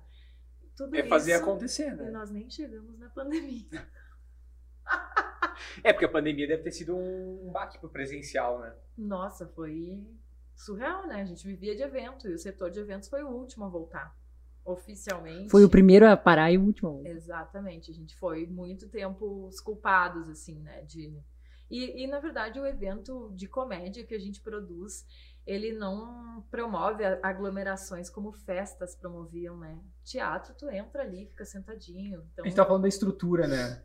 Ah, porque tinha o palco e, e tem mesas, tipo, que eu sento Então, ao redor são dela. mesas que tu fica bem próximo ao palco. Hoje, de novo, bem próximo ao palco, né? Na época da pandemia, mesas espalhadas. Mas É, não é tipo um teatro que eu fico. que tem Não. as cadeiras E tem enfileiradas. operação né? de alimentação, isso é o a principal diferença do teatro. É uma programação completa. Tu entra, tu senta tranquilo, toma um negocinho, aí espera o show começar, come. Isso também é um diferencial na época que a gente ah, resolveu botar a operação de comida junto com o, com o show. Os comediantes tinham algumas restrições quanto a isso, porque atrapalha o show, né? Eles não queriam competir com a comida. Mas a gente botou lá um sistema de tablets para fazer os pedidos. Hoje, super comum também, eh, popularizou bastante, mas na época poucas empresas, poucos restaurantes usavam. Ainda por cima isso, né? A gente era produtor de evento, a gente não tinha um restaurante, não tinha experiência de restaurante. E ainda os pedidos eram feitos por tablet, tipo, totalmente diferente. Então a gente mergulhou total na, na loucura, assim. Mas aí quem é que fez cardápio? Quem Aí é que a fez gente a... contra- operação? contratou, não, a gente convenceu Mais um anjo Mais um aí pelo amigo. caminho. o nosso super amigo Hélio Pacheco, que é o chefe responsável pela rede Severo Burger. Ele assinou o nosso cardápio. Então, o nosso cardápio era totalmente junk food, maravilhoso, né? A gente fala porn food mesmo, porque burgers, mac and cheese, massa com molho vermelho, queijo, bife parmegiana, dá fome só de falar, né? Dá, dá fome. E a gente Verdade. mergulhou muito nesse cardápio que ele assinou, ele treinou a nossa equipe de cozinha, a gente formou um time muito legal, assim, de apaixonados por comédia. A nossa, até isso também a gente, enfim, empreendedores de humanas, né? A gente fez a nosso, o nosso processo seletivo pelo Instagram do Comedy. A gente não contratou uma empresa de RH. E como a gente selecionou as pessoas, você gosta de cozinhar e gosta de comédia? Mande seu currículo. Era isso. Organizações Tabajara que fez o. Quase isso. Porque a gente queria todo mundo apaixonado por comédia, que nem a gente. E por antes da pandemia, ali deu muito certo esse formato. Depois, claro, a gente precisou se readequar e trazer pessoas mais técnicas para cada função. A gente teve que tirar um pouquinho a paixão de lado, porque a gente deu umas cabeçadas também. Tô aqui contando, ai, só sucesso. Não, teve muito perrengue e tem até hoje, principalmente depois do, de todos os empréstimos em função de, de pandemia, né, para se manter segurando, assim. Então, teve muito perrengue e tem, mas a gente no início era muito guiado pela paixão. Essas histórias de empreendedor que, que bate cabeça e a gente dá- é um case, assim. Como é que tu vai contratar a pessoa porque ela ama comédia e ama cozinhar, cara? Tinha muita gente que não tinha ideia de como funcionava uma cozinha industrial, assim, mas tava lá. Pela Era apaixonado entrevista. por comédia, tava lá, Exatamente. fritando E- a batata. Vamos lá. E, mas aí também. Não, mas aí veio muita gente que era estudante de gastronomia. Veio, veio uma galera. Sim, tinha o mínimo ali pra cumprir a Sim, função, sim, né? Sim. E aí a gente teve um choque de realidade muito grande também, assim, de com a, a empresa que nos deu consultoria na época, assim, ah, vocês têm noção de que vocês vão ter que saber todas as etapas do processo que vocês estão entrando? A gente basicamente pagou uma pessoa de exatas para jogar real na nossa cara. Foi isso. E a gente A consultoria traduzida de forma muito simples. É isso aí. precisa pagar pra ouvir isso. É. Ah, teve um dia que o cara falou assim: vocês têm noção, Vanessa, tu tem noção que tu vai ter que aprender a fritar batata numa fritadeira profissional? Eu tenho. Não sei fritar. Claro! Até hoje, graças a Deus, nunca precisou. Mas a gente levou um chocão, assim, de realidade. E aí, voltando à estrutura, né, da experiência de, de uma noite no Porto Alegre Comedy Club. Tu chega, tu pede um drink, pede um, um chopp, assiste o show, pede um rango e depois pode ainda continuar conversando e meia-noite, uma da manhã Eu tu tá posso pronto. é entrar um lá? programa pra, pra gente, assim, que já não, não quer mais saber de baladas, sabe? Eu posso entrar lá e só assistir? Pode, pode não comer nada, gringo. Pode não consumir. pode tomar uma aguinha. Tipo, sentar, ocupar a Pode mesa. levar aguinha, não pode Não, levar aguinha. Ninguém vai me expulsar da mesa se eu ficar lá, assim, só, só batendo o tablet, assim. é. Não, ninguém vai, mas eu dou umas passadas às vezes e fico olhando pras mesas, pensando, puta merda, o cara tá tomando só uma água. Vai pedir um hambúrguer, meu. Vai pedir uma batata. Pelo menos uma batata, Guilherme. Ajuda Amiga, a deixa cena. que eu vou e eu peço tudo. Mas tu acha que eu não vou pedir vai só pagar. Pelo Isso amor de Guilherme Deus. não muda. Azar é no cartão do meu nome, eu pago. não. Eu trabalho, eu pago pra mim. É isso aí. Girl power. Eu não vou com você, eu vou sozinho, tá? Por quê? Porque Tu não quer vai pedir dividir? nada? Mas, mas eu vou. Isso A gente vai- come. vai, Mas se estiver muito dela. cheio, assim, o espaço, eu posso chegar lá e só tomar uma água também, ou tu vai passar pelo meu lado? não vai. Chato, né? Guri chato. Gringo, bem, bem, Bem conhece, gringo. né? Vai pedir um, um copo d'água, um palito e um Da jornal bica. de ontem. Da bica. Água da bica. É, água que tu não pode negar, daí um copo d'água. Não, eu queria só pra tomar meu remédio. Tem água da torneira aí, por favor. Pior, né? É, mas, e de onde é que vem a- o faturamento ali do negócio? Vem da venda de ingressos pra entrar e assistir o comediante? É ou uma- vem do restaurante? É uma um conjunto? composição, é uma composição que vem da venda de ingressos, do faturamento do consumo da noite e da operação de almoço, porque a gente tem almoço ali também, né? Fica localizado numa região que tem muito comércio, tem muitas empresas, então a gente acaba pegando ali todo aquele público da 24, a galera que trabalha ali no bairro, no Moinhos, nosso Mas a apresentação é só à noite. Show de comédia só à noite. E tudo isso vocês já tinham entendido, assim, logo no começo, como ia funcionar? Sim. Ou, tipo, bah, vamos ter que abrir de meio-dia? Não, foi desde o começo a gente já saiu, a gente já entrou sabendo que teria que operar no almoço também, porque ali para entrar naquele empreendimento, por ser a maior loja do empreendimento, a gente precisava muito ah, provar para eles, né, para os donos lá do, do empreendimento, que a gente ia gerar faturamento para o shopping. O Pátio 24 é considerado um shopping, ele é um mall de lojas que tem várias operações ali. É um shopping de rua, assim, a céu aberto. Vocês tiveram que provar que teria faturamento continuar Exatamente. ali. É que não é fácil para entrar num shopping. Se tu quiser levar um negócio para um shopping, tu precisa fazer várias reuniões, provar para eles que tu vai conseguir bancar o teu negócio ali, né? E aí eles acreditaram. Deu certo. E eles não estão ouvindo.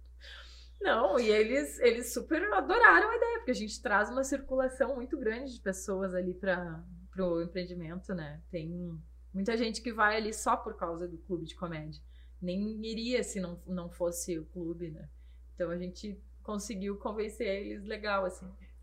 Qual tu acha que foi o principal desafio, assim, nesse, na montagem desse negócio? Tu acha que foi convencer o pessoal do pátio lá que ia dar certo? Foi se convencer que ia dar certo? Ai, principal. Ai, que quando fala em desafio, lembro da obra. Na Foi hora. decorar. Super, né? Eu acho que o principal desafio foi Nossa, muito difícil essa pergunta, porque foram muitos desafios. Vamos listar aqui então, top 10. É, acho que o principal desafio ainda existe, porque para tu ter uma ideia, a gente botou no palco gravado lá com, com stencil, a gente tem a frase endividados desde 2019. então, eu acho que o principal desafio foi assimilar que seria um investimento muito mais alto do que a gente imaginou. No momento que o barco já estava andando, a gente não tinha como voltar atrás. Então, e nem queria também. Já estava totalmente ali super. Tu acha que se tivesse colocado na ponta do lápis o investimento real que teria, né, teria que se fazer para chegar no, no ponto que a gente chegou, teriam feito negócio mesmo assim? Eu acredito que demoraria mais tempo a gente teria feito um estudo um pouco mais aprofundado do, da localização e de como esse investimento voltaria para a gente, porque a gente foi muito na emoção, assim, a gente não entendeu ali o nosso público da comédia e o nosso público do almoço. A gente abriu e depois foi entender que eram públicos diferentes. O público que vai à noite consumir não é o público que vai almoçar. Então, a gente hoje demoraria mais para fazer esse investimento, mas não deixaria de fazer, porque era um sonho muito muito forte assim para todo mundo que estava ali envolvido. Tava todo mundo já Tem uma questão de timing aí também. Foi muita né? ciência do peitaço também. Eu né? ia falar. É, e esse peitaço eu atribuo muito ao Bart, assim, porque ele é muito corajoso, né? Falam muito da, da característica do empreendedor como o cara tem que ter coragem, realmente tem que ter. Se fosse por mim, eu ali, virginiana, mas, não, tá bom aqui. Pé no chão, né? né? Tá, a gente tem uma produtora já, tá funcionando. Tu não é de virgem também? Não, sou gêmeos. Gêmeos, é verdade. O, o episódio 1, o Paulo é de virgem, fala dos empresários metódicos. É, mas eu, eu acho maravilhosa essa coragem porque só assim que surgem negócios tão inovadores quanto nós. Não, não, a cadeira, a, olha o resultado quanto que gerou a cadeira de, de praia, né? Exatamente. Quando surgiu o coletivo Yes, né? Uh, não se ouvia falar em coletivo de, de pessoas trabalhando em prol da criatividade. Foi e precisou de muita coragem e precisou de muito mais trabalho que vocês imaginaram, né? Então, Se botasse na ponta do lápis. É, devolva a pergunta, Guilherme. É, eu acho que... Não, porque aqui na mesa é, eu que pergunto. É que hoje a gente desfruta a nossa região de uma forma geral, né? E por nossa região, não estou falando só de Gramado, Canela, né? Até por, daqui até Porto Alegre, que é a região de interior, ela desfruta de muito mais investimento, de muito mais empresas entendendo a importância da comunicação, que quando nós começamos lá, lá em 2000, quando tudo era mato, né? Realmente não tinha isso. As pessoas nem sabiam o que que era. A gente tinha Entende? que provar que aquilo era não, necessário. Ah, é, eu acho que mais do que isso até, sabe? Isso não é assim, é tipo, tá, mas pra que eu vou botar meu dinheiro nisso aí? Eu vou, eu vou ganhar alguma coisa? Eu não vou ganhar. Era, é custo, tu entendeu? Quando a pandemia uh, uh, despontou, assim, eu lembro de ter pensado, nós tínhamos recém saído de uma crise bem grande que, que pegou aqui muitos empresários na região, né, uma, uma crise moveleira, que, enfim, infelizmente, né, engoliu muitas indústrias daqui, pequenos, uh, pequenos ateliês, enfim, e a comunicação foi uma das primeiras coisas que foi eliminada, como em muitos outros momentos tinha sido até então. Quando a pandemia surgiu, eu disse pro Gui assim, eu disse, amor, será que nós vamos sobreviver? Porque, de uma forma geral, assim, sabe? Quer dizer, porque a comunicação sempre é a primeira coisa que é. E eu pensei, tá. A gente assistia Is Us, né? Aí a gente fez a prática do. Do. do... Ai, como é que é o nome dele? Gui, me ajuda agora.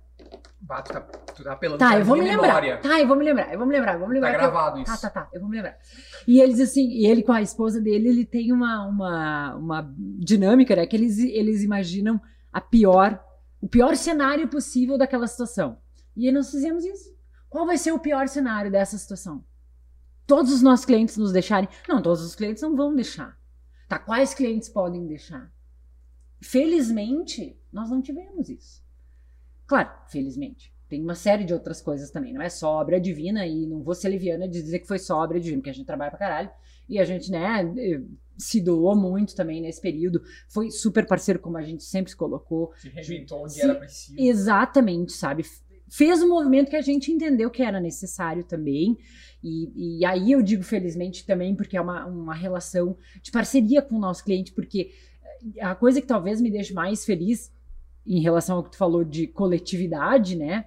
É que os nossos clientes, eles, eles realmente falam sobre isso, sabe? Sobre o ser coletivo, né? O de não pensar só em mim, de eu pensar em ti, de- da gente se colocar no lugar do outro. Que é um, eu imagino que não é naturalmente uma qualidade só nossa, né? É, Isso eu, eu vejo os comunicadores de uma forma, acho que é, é algo que, se tu quer trabalhar com comunicação, tu tem que fazer esse movimento, né? Esse desenho, essa dança de empatia, ela tem que existir, Sim. Porque tu não consegue, em comunicação especificamente, tu não consegue alcançar nada, né? Então, foi. E aí Não, eu, mas é, é- dá pra chegar num grau de impessoalidade. não, né, sem dúvida, sem dúvida. E nós, nós, por exemplo, nós fomos cada um, né? Fomos para as nossas casas, o Gui permaneceu aqui, pois a Renatinha, né, integrou o nosso time e passou a trabalhar aqui também, então ficou o Gui e ela aqui, mas todos nós fomos para as nossas casas. Por questões sanitárias e tudo mais, né? Enfim, as crianças também, né, não podiam vir para, né, tava sem escola e tal. Mas o nosso negócio, de certa forma, e felizmente, né, conseguiu funcionar fora da agência, fora da nossa sede, né? O- teu foi um precisou de uma adaptação, principalmente eu acho do, do, do paciente, né, de entender que ele não precisava daquela coisa física É, não, e teve uma resistência muito grande. muito A grande, minha- né, de não estar presente, né? A gente posso conversou dizer que a diversas minha vezes. queda chegou a ser de 80%. Tu vê? Nossa. E, vocês, Ah. vocês não podiam nem abrir as portas, É. né? né? Por isso que a gente foi pra casa pensar, pensar, pensar, não, nós vamos fazer alguma coisa. Eu, eu meio que entrei, não fui negacionista em nenhum momento, sou terminantemente contra o negacionismo. Mas eu fui pra casa e eu me recusava a Aceitar, né? desistir. Aham. a- a- é tipo, não, nós vamos ter que fechar e acabou. Não, ok, nós não vamos fazer nada que vá comprometer a saúde de ninguém. A gente também fechou as portas, inclusive do comedy, podia continuar funcionando o iFood. E a gente fechou, inclusive, fechou tudo no, no primeiro mês. A gente realmente mandou todo mundo para casa, assim, porque era muito novo, ninguém sabia como lidar. Então, por segurança, a gente optou por fechar. E aí, no final de abril, a gente ah, abriu para teleentrega e a gente começou a operar na tele. Eu lá empacotando comida bem louca, recebendo pedido de iFood. Porque a gente também não queria trazer muita gente pra, pra dentro, né? Não tinha como. E aí a gente, tá, tá, o iFood vai nos salvar nesse mês. E aí deu aquele boom de, de tele, né? Porque quem tava em casa ainda tinha dinheiro, né? Foram teve- ciclos, né? é, e aí teve realmente o iFood foi foi muito expressivo assim naquele primeiro momento para manter o comedy respirando por aparelhos. E aí depois começaram a surgir os financiamentos, né, os apoios do Do governo. do governo e tudo que que Mas vocês tinham, também tinham alguma segurança pra ficar fechado por algum tempo? Ou, assim, bah, se daqui a pouco permanecer mais dois meses assim, a gente tem que fechar de vez, sabe? A gente vocês tinham chegou a vindo- avaliar isso. A gente ficou três meses ó, operando daí com o iFood e, e Porque tinha o quê? Seis meses que tinham aberto, né? Era um mega oito meses a gente operou. Aí a gente operou e de 2019 até Março março, de de 2020. 2020 a gente operou por oito meses. E geralmente o negócio leva, sei lá, dois anos pra retirar, Sim. né? um- E aí a gente eh, chegou a avaliar. A gente olhou pra isso, assim. Os guris, a gente digo a gente, mas foi muito mais os guris, né? Os sócios sentaram ali e resolveram avaliar. E aí resolveram Dá pra puxar ficar. uma grana do bolso encarar. também, mais uma graninha, que já tinha investido pouco, né? Mas, Aí- mas a audiência que vocês conseguiram trazer nesses primeiros oito meses deram confiança pra vocês, assim, ó, que, bah, quando voltar a gente volta com tudo? Foi, foi Sim. fácil foram- convencer a galera a assistir os... os- Sim, eles foram muito fiéis. No, no retorno ali da primeira vez que, que a gente reabriu foi em setembro de 2020, eu acho. Primeira reabertura que rolou, assim. Setembro, outubro de 2020. Aí teve um boom, assim, porque a capacidade era reduzida, né? Então a gente vendia muito rápido os ingressos, a gente ficou super otimista.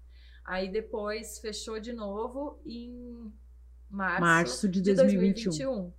E aí eu senti o baque, que eu não tinha sentido em 2020. Então, por isso que aquele textão lá do início foi em 2020. 2020 foi um ano que eu me reencontrei, que eu me descobri como uma profissional com mais características gerenciais e estratégicas do que até então eu achava que eu tinha. Eu era muito mais operacional antes. Por manjar dos Paranauê, ao invés de delegar as funções, eu acabava fazendo muita coisa. Então eu me atropelava muito também. Eu tinha que gerenciar ali a comunicação, mas eu não conseguia, porque às vezes eu tava lá fazendo, ai foda-se, vou, eu vou eu mesma fazer aqui que eu consigo e eu não preciso pedir para alguém. E aí na pandemia eu me obriguei a, a fazer outra coisa, né? Porque eu não tinha show para divulgar. Então, o que, que eu ia fazer com a comunicação do comedy? A gente ficava enchendo linguiça com conteúdo no comedy. Literalmente. Ai, conheço os comediantes que estão em alta, sei lá, na China. A gente ficava trazendo Nossa. Porra, não tá tão foda que nem aqui. né? Eu, a gente ficava ali criando a equipe toda foi muito parceira. A gente, a gente tinha, a gente tem uma equipe até hoje com muitos profissionais frilas, né? Eles, eles não são ah, CLT, todo mundo lá cumprindo horário. A gente tem um formato muito mais aberto desde que a gente abriu, assim. Na verdade, em 2019 até o final do ano ali a gente operou e aí no início de 2020 a gente mudou esse formato, a gente expandiu porque eu sou muito contra a hora bunda. Eu sempre detestei essa coisa de chegar às 8 e sair às 18.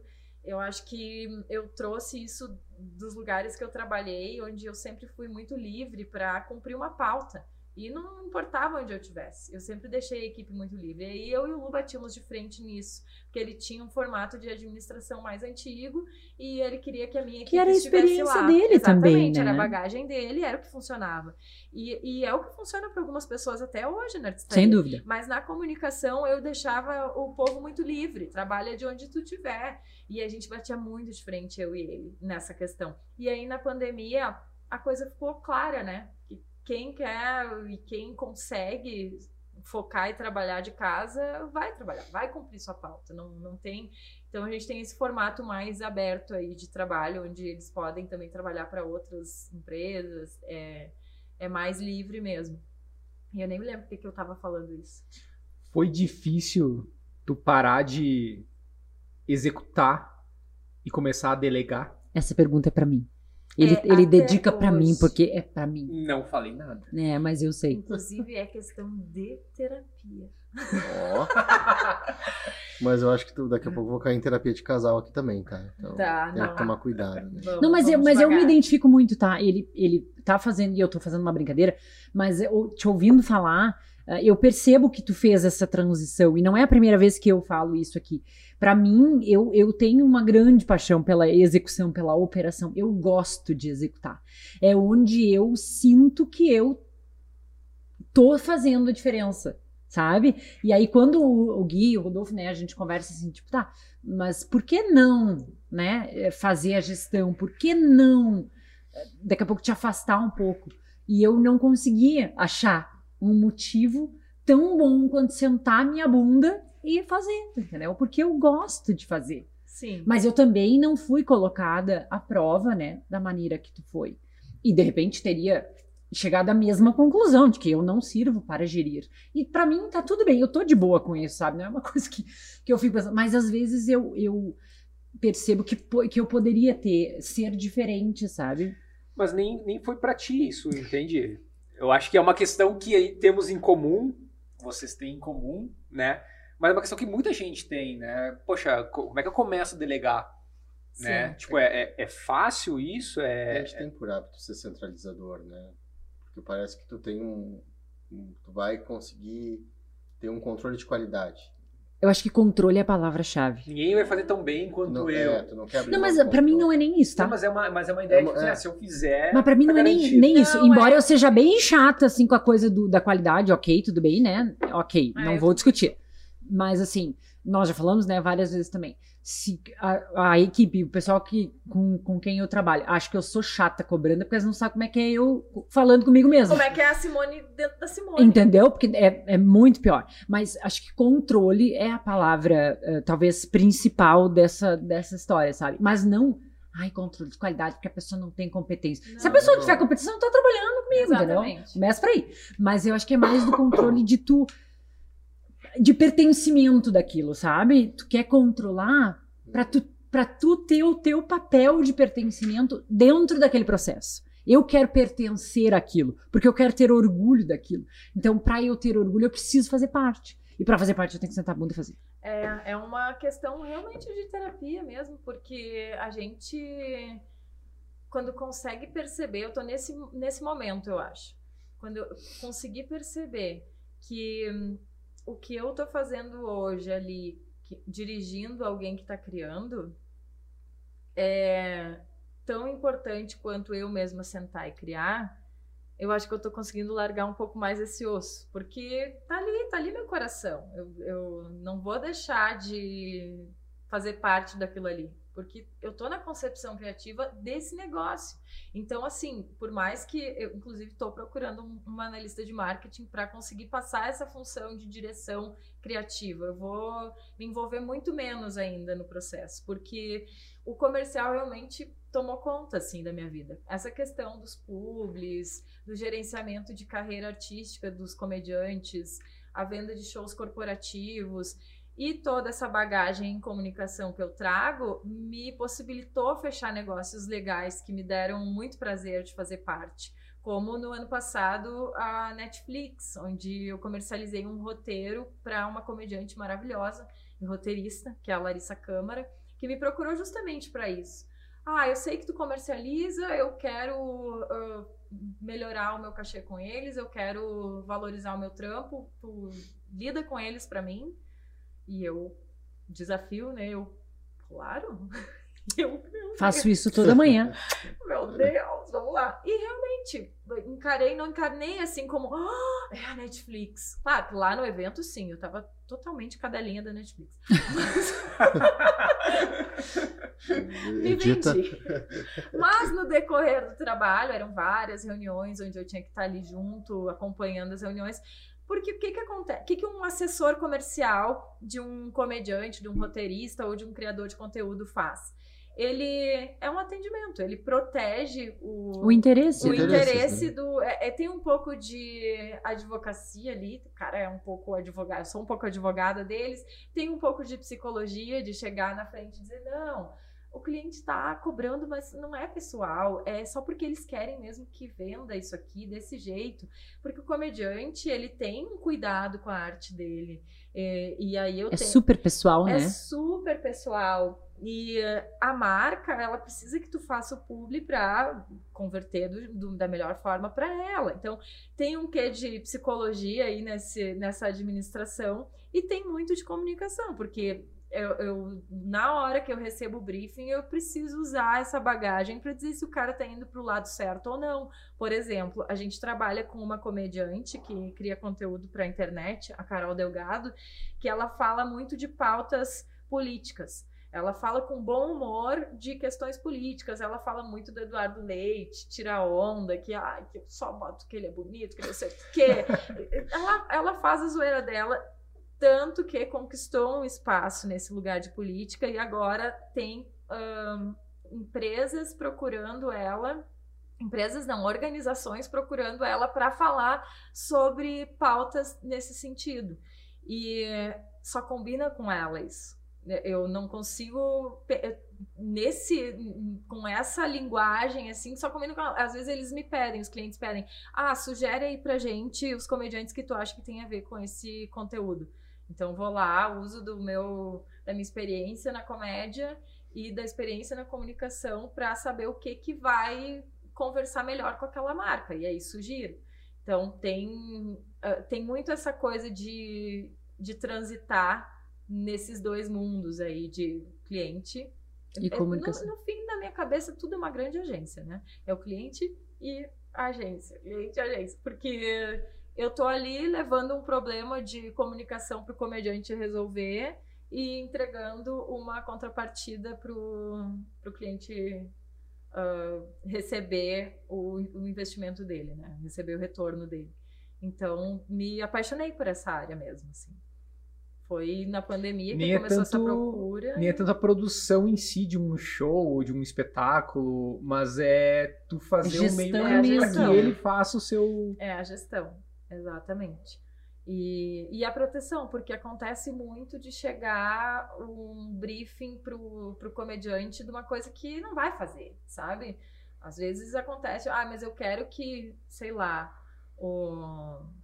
deixa eu dar um exemplo aí prático. Ah, eu quero que o Nando Viana não fale de maconha.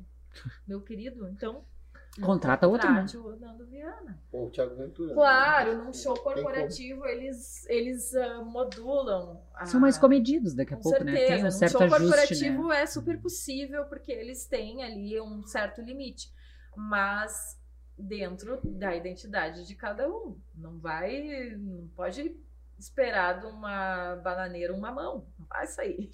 É que o stand-up, eu, eu, eu acredito, né, que seja muito experiência pessoal, né? Quer dizer, Muito. é, é, é muito. É muito. Eles têm a habilidade de contar histórias de uma forma engraçada sobre coisas que para nós nem seria engraçado. É storytelling cômico real, né? Exato. Tipo, não, não tem como. Não tem muito como. estudo, né? Eles- Não, sem dúvida, não, não estou banalizando, tá? Não, claro. Né, de É, forma eu alguma. digo isso porque tem alguém que pode nos ouvir, pode achar que, ai, nossa, é muito fácil. É só contar É piadinha. só O cara é engraçado e pronto. Nessa, E- uma é, pergunta, é. assim, que eu acho que até é legal para o pessoal que tá nos ouvindo, né? Que eu acho que é uma vontade de, de quem quer ser comediante e não sabe como começar com isso, né? Porque às vezes a pessoa acha que é só ser engraçado, né? Muito. E quem estuda um pouco de teatro sabe que não é, que tem todo um estudo por trás, tem o clown, tem descobrir o que é engraçado em si e usar isso em cima do palco. Como empresária, quais são os primeiros passos que, que o cara que quer ser isso deveria estar atento? A gente sempre, a gente recebe todos os dias esse, esses pedidos, assim, tanto no Instagram do Comedy, quanto no Instagram da Artistaria, quanto por direct, quanto por indicação, por e-mail. Ah, a gente quer saber como faz para eu quero estar no palco do Comedy Club. Então, a nossa dica, a gente fala de uma forma muito informal, forma informal é ótimo, né? Mas a gente fala de maneira muito informal, assim, é um- uma dica mesmo. É um PDF com 10 páginas. Não, Um é e-book. muito... Clica aqui, te É um escreve, e-book, coloca te o inscreve. teu melhor e-mail aqui. Não, a gente... Seria, seria legal. Seria legal. É, a gente até ah, pode pensar nisso. Ué? O Whindersson tá com uma dessas agora, né? Quer saber como ser famoso na internet? Tá vendo esses carros? Não são meus. Perfeito. A gente fala, olha, te aproxima do povo da comédia. Faz relacionamento. Vai assistir os shows. Vai estudar. Estuda, estuda, estuda, lê, consome conteúdo no- na internet, consome muito show gringo, show daqui, comediante daqui, vai em todos os shows possíveis e consome a cena local. Valoriza a cena local de quem começou antes e vai lá, realmente, te humilha. Vai lá e, e abre o coração. A cara de pau não nos trouxe até aqui. Eu dou muito essa dica. Seja humilde. Esse merece uma parede, né? A cara de pau nos Vulnerabilidade, né? trouxe até aqui. isso. é. Vulnerabilidade, ser vulnerável. né? Cara, admite que tu quer isso. Não vem me falar que é, é, às vezes acontece assim, ah, eu tenho um show, é, mas eu tenho um show. Daí tu vai ver, a pessoa tem cinco minutos de show. Isso não é um show, isso é um começo, assim. Tu tem um, O que, que é um show? tu precisa ter no mínimo 40 minutos Tá. de piadas boas que entrem na De plateia. piadas boas, que Os fique outros claro. 40 Tá, minutos.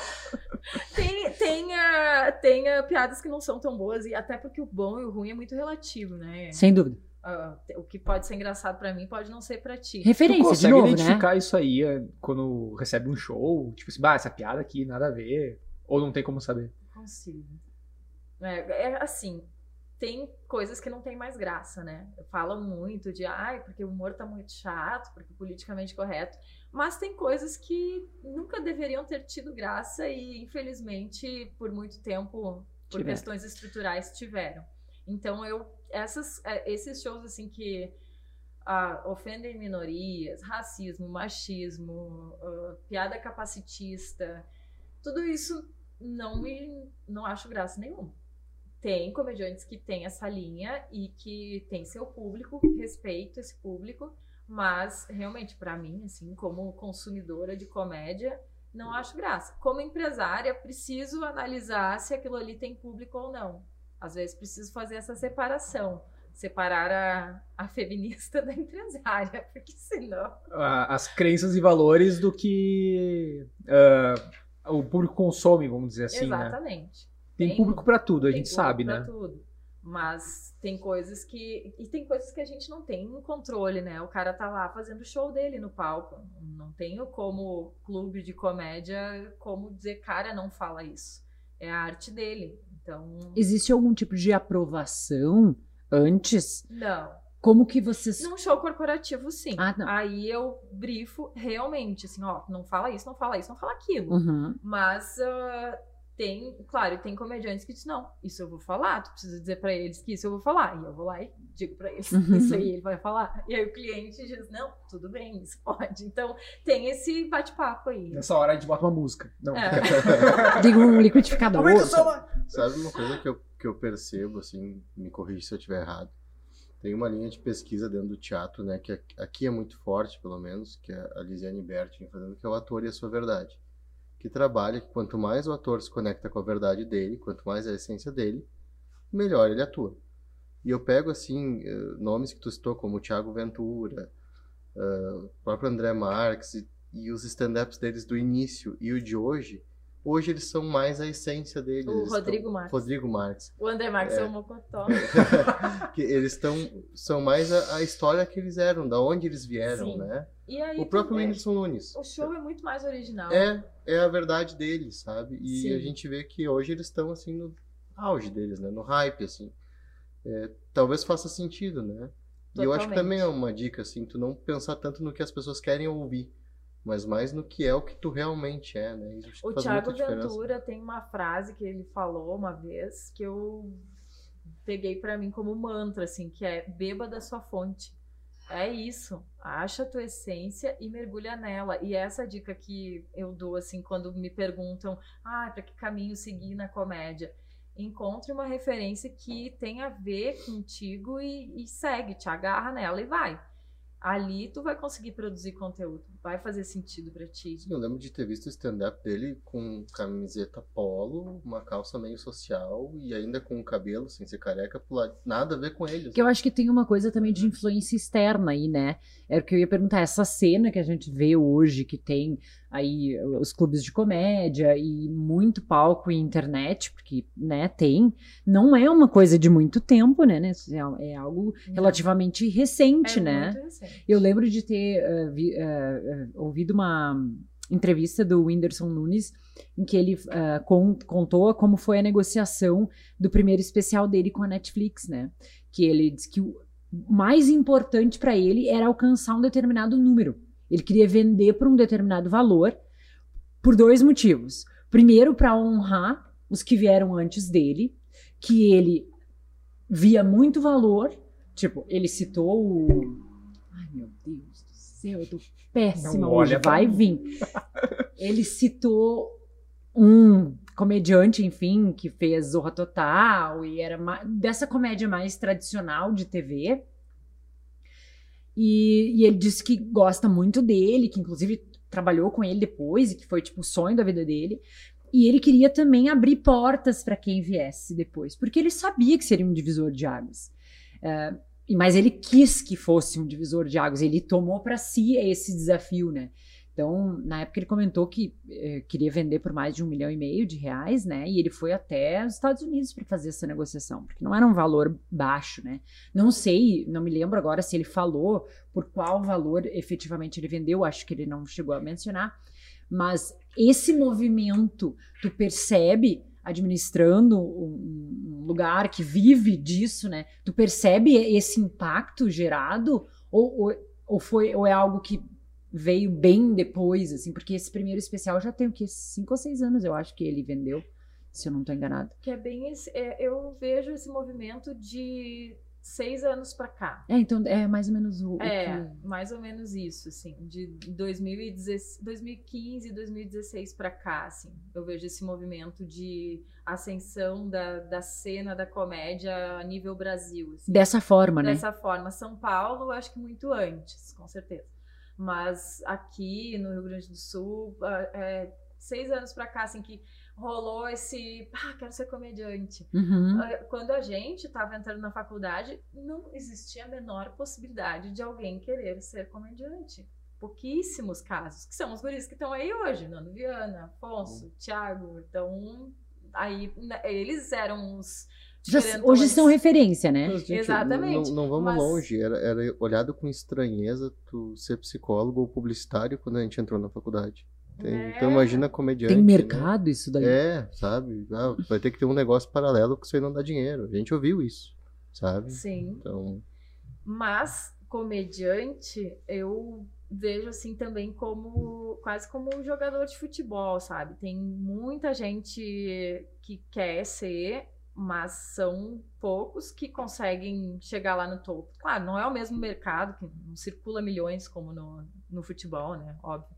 Mas não, não, é, não é tão fácil assim. Na verdade, é muito difícil e tu precisa querer muito. Uh, tem casos de pessoas que tentaram pegar carona nessa onda do stand-up. Tem comediantes e, e, tem atores que tentaram fazer um show de stand-up quando viram que isso aí estava rolando bem, assim. E não fluiu, porque não, não é da essência deles. E, e talvez não queriam. Tipo, ai, ah, tá, dá muito trabalho, dá muito mais dinheiro e menos trabalho eu ficar aqui fazendo meu programa numa emissora de TV do que ir pro, pro teatro, pro palco fazer. E tem gente que é natural, estrada. né? Tu pega o Rafael Portugal, a história dele é, é natural, é dele, ele é engraçado, né? Claro. É. E quando ele conta.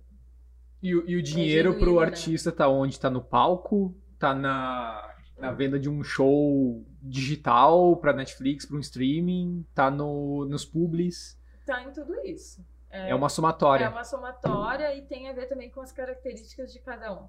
Tem uh, comediantes que são têm mais afinidade com a criação de conteúdo, tem comediantes que, que têm afinidade com os dois e fazem os dois muito bem. Tem comediantes que preferem apenas fazer o palco e vivem disso muito bem e, e, focam a carreira totalmente nisso. Não, eu quero fazer palco, não quero fazer público. E, e é dá certo. É, e, e eles certo. conseguem ter, construir carreira e Exatamente. viver disso. É, é, meio que aquela coisa, ah, a gente culpa o algoritmo pelas coisas, né? Mas a gente sabe que quando a gente vai lá e bebe da nossa fonte e, e bota a nossa essência num, numa postagem, mesmo falando de uma marca, ela vai bem. A gente sabe que ah, é difícil, tem muita gente querendo ser comediante, mas se o cara ou se a mina tem o texto bom e ela insistir naquilo ali, e agora com essas oportunidades que a gente vê que estão começando a acontecer mais, né? Tem lugares para pessoa ir lá testar suas piadas e o Porto Alegre Comedy Club é um desses. o telefone ah, vai estar na, aqui. no texto, aqui. O Insta também, arroba. Total. Ô, Vanessa. E... Tá, não, pode concluir. Depois queria te fazer uma pergunta. Depois eu te interrompo de novo. Ô, Rodolfo, tu terminou de comer as bolachinhas já ali, cara. Olha, foi dois pacotes já. É, Puxa vida. Não, ah, tá muito bom. tá bom mesmo. Tá, não, só uma curiosidade. Lá no comedy já teve algum momento Will Smith do Oscar. que babado. Não, não teve, ainda bem. E, e, acho que já ficou bem claro que não pode, né? Violência nunca é legal, assim. O assunto ali era muito delicado, realmente, mas nada justifica o cara partir pra porrada num comediante, né? Inclusive, isso aí virou piada, piada né? Isso aí virou piada. É, o, o, pessoal sobe no palco e fala: ah, se não gostar da piada, não adianta subir aqui dar porrada. que não é assim que funciona. Não vai resolver. Não, não teve. Nossa, foi. Aquilo ali foi. É que toda a situação foi rio. A comédia levou um tapa. Foi tudo muito delicado. Saia justa agora. Tu tem um artista preferido? Ai, que Nossa difícil. Senhora. Dá o teu Qual- cartão pro Guilherme. Não, desculpa. Qual que é o preferido? Puta que pariu. Se tu pudesse escolher só um, qual que tu Fala cantora, fala cantor, fala cantor, fala cantor. Aquela que pega um. Chico Anísio. Acaba, né? Foge. Tom Cavalcante é o que eu tava tentando me lembrar antes. Eu tive que colar, confesso, mas Tom Cavalcante, que o Whindersson eh, falou que admira muito o trabalho, enfim. É, mas o, mas o Whindersson pra mim é o. Por tudo que ele significa, assim. É, ele é. O Whindersson e o Thiago Ventura pra mim estão, assim, no topo hoje. Ah, e, e aí. Assim, por toda. Eu acho que o, o Thiago, por eu conhecer a essência dele como pessoa também, e por ele ensinar tanto e por ter uma história tão foda, assim. Acho que ele é muito original e ele inspira muita gente. Deixa eu te fazer uma pergunta, já que tu conhece o Thiago Ventura, uma curiosidade. Aquela história do carro que ele deu pra irmã, ele ficou a pé mesmo. Meu Deus. Conta a história, pra quem não sabe, conta a história nisso. É a história do, do que tem no início de uma música do Emicida, É, que, não, que o cara joga uma pedra e afunda o não teto do carro. teve uma que ele foi dar um carro pra irmã, né? Que ele foi comprar um carro e ele deu um carro pra irmã. Pra uma, pras duas irmãs. E uma ele foi de carona. Foi pagar um churrasco. E ele deu o carro pra uma, deu o carro pra outra, pagou o churrasco, elas foram embora e ele ficou a pé. Ah, sim, é verdade. É E aí ele verdade. teve que chamar um Uber pra ir embora. Olha, é praticamente tudo verdade que eles contam no palco, assim, é, é muito de saber contar a história que De transformar algo comum em algo, em algo né, engraçado. O Nando engraçado. faz isso também de uma forma genial. O Nando, se ele pegar esse microfone aqui e começar a falar do jeito dele, a gente tá no final aqui todo mundo rindo, assim. Então, é, é um talento mesmo. E essa história aí é real, sim. E o Whindersson, né? o- a evolução dele, olhando os especial, ele contando, interpretando, porque ele, ele foi evoluindo como cantor, como tudo. Esse último especial que ele falou: Ah, eu fui perguntar um negócio pro Afonso e eu cheguei, ô Afonso, e o Afonso, peraí. É, É, é, é tu ri só da atuação, não precisa nem É. terminar a piada. Nossa, o Whindersson, meu Deus, o que ele fez com o Popó, assim, né? Surreal. E o Popó O disse que que o foi. Popó fez com ele, no caso. né? Não, e o Popó disse que foi piada a luta inteira, né? Ele ficava foi. fazendo piada enquanto ele estava lutando. Coisa fantástica. Ah, nossa, ele levantou o cara de um jeito, assim, né? E passou por tanto perrengue também, né? Então, tem. Esse cara aí é, tem uma estrela mesmo. E da mulherada, Bruna Luiz, né? Sim. Essa, assim, não tem. Eu acho ela bem caricata, apesar de tudo, assim, mas é um papel que ela escolheu, né? Claro, Assim, é, claro. ela, ela escolhe vestir, né? Essa... Mas assim, vou te dizer que eu conheço a Bruna desde quando ela fez o Deixa Eu Te Contar com a Kéfera, que a gente produziu no Higgs há mil anos atrás, 2015. E ela é assim, aquilo é ela, aquele jeitão dela, palavrão, desbocada, é ela o tempo inteiro, assim. É o jeitão dela que ela sobe no palco e bota pra fora. assim. Eu amo a Leia, não tem assim. Ah, Leia Maria, eu amo ela, assim, num A grau. Léa é. No, na, na ocasião do cabelinho da Gina Indelicada, eu ria sozinha. Quando, porque eu, eu vi, né, a tal da foto e alguém sugeria. Ela cortou o cabelo pra fazer uma publi, né? Eu acho uma coisa assim. Sim. E aí ela cortou o cabelo e alguém fez a, a montagem da fotinho dela com a Gina, a Gina, né? Do, do Do palito, palito. de dente, Uhum, Gina. uhum.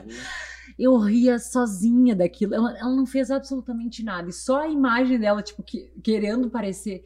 Fora que o tempo dela, pra mim, né? O tempo dela é.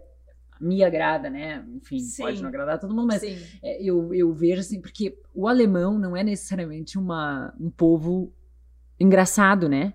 Ele é um povo duro, assim. Eu falo por, por ter né, nascido ali, e a Vanessa sabe, né? Enfim, também desfruta dessa mesma origem. Então não é fácil, tu, tu faz piada fácil, mas abraçar isso E essa, essa, sabe, essa coisa, essa dúvida e essa, tipo, eu não sou engraçado. Ela, ela, eu, eu só olho pra ela, eu já começo a rir, entendeu? Exatamente. Pra A, mim a é- Lia é muito original, né? É uma coisa, realmente, ela não precisa fazer nada. E, e ela e o Juliano formam uma dupla muito boa. Porque no palco, os dois tem um momento que os dois estão juntos. Interagem, ali, né? Interagem. É assim, ó. É, e é. Ela foge de assuntos óbvios que hoje em dia são pautas de, da, da comédia entre as mulheres. E isso é um baita diferencial dela, assim. Ela não precisa ir para esse universo aí que a gente sabe que a mulherada acaba indo para ser engraçada. Então ela, ela tem um estilo único mesmo, assim. A Lia, pá, sou fã, né? Eu conheci a Lia antes, muito antes dela entrar pro nosso casting. Eu, eu consumia o conteúdo dela. O que que acontece? Antes de trabalhar com comédia tão diretamente, eu assistia muito mais vídeos de comediantes para descontrair, para dar risada. Eu assistia muito Afonso Padilha. Eu passei por depressão, então é é uma merda isso, porque todo mundo que passa por depressão fala isso pro comediante. Ai, tu me salvou! Mas realmente, eu, eu uma vez falei isso pra ele. Eu Afonso, eu assistia teus vídeos pra rir, tu me salvou.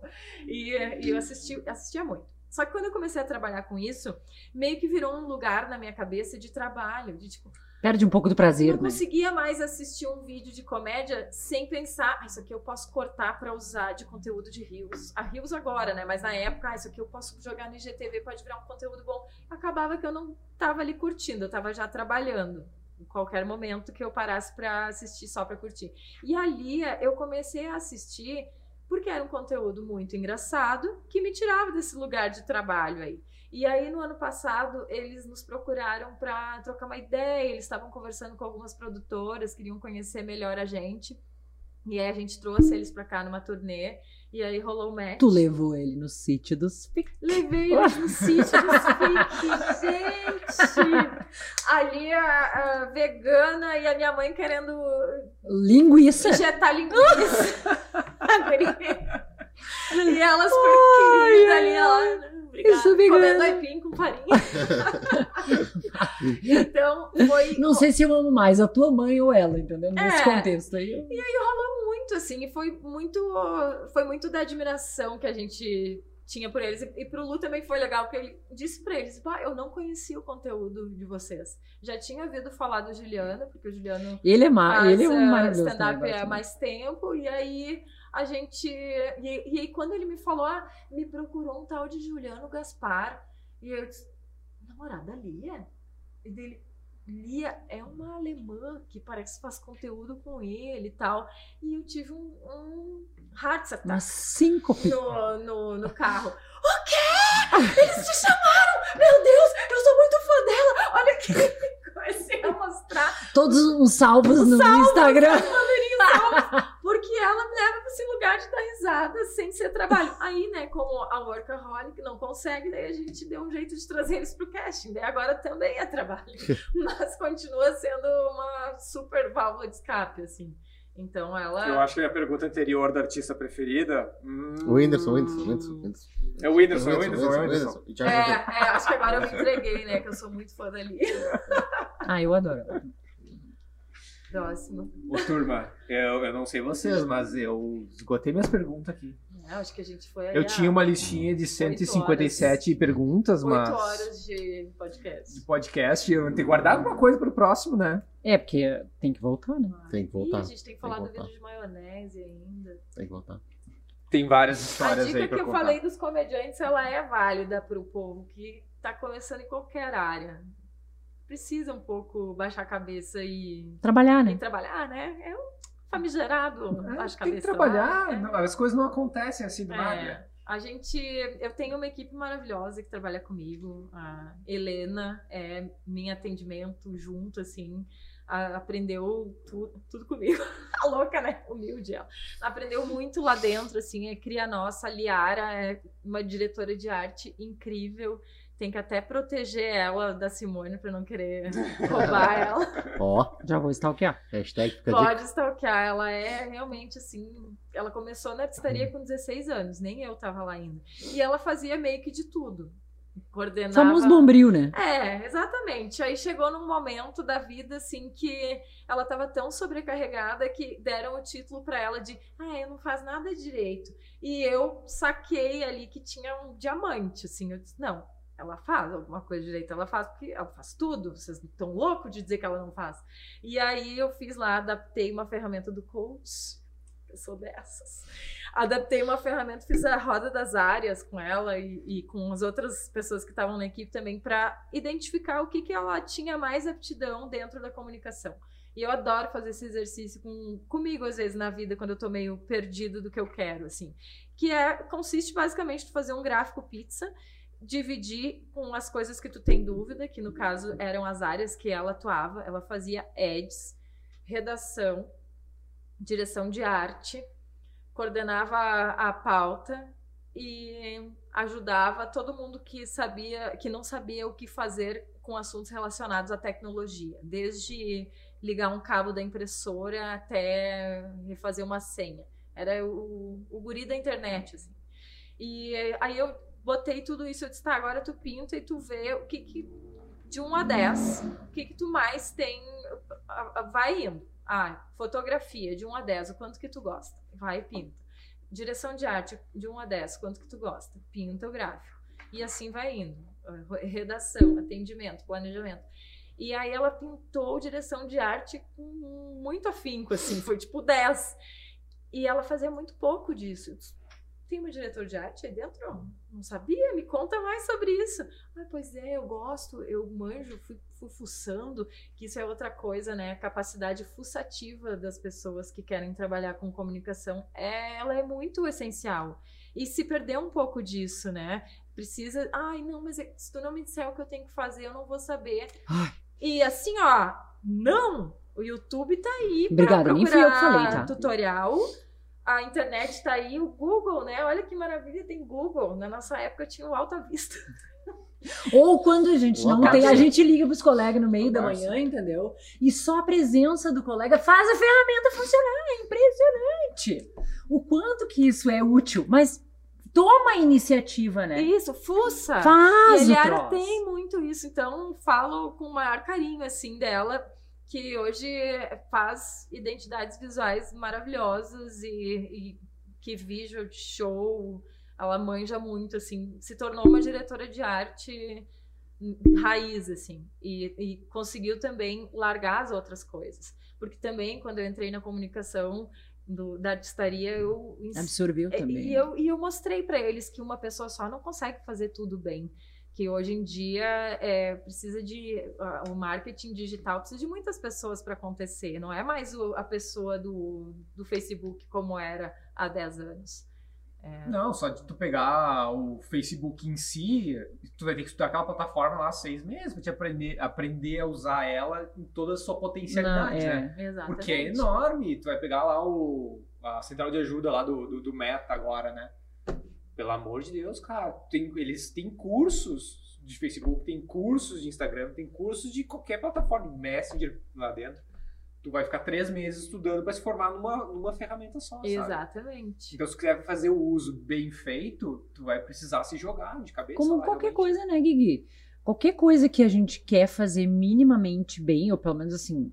Eu acho que tem, tem um pouco também assim daquela, daquele, daquele momento inicial, quando a gente se joga em algo que a gente descobre uma coisa nova e pensa: Uau, sou fera nisso aqui.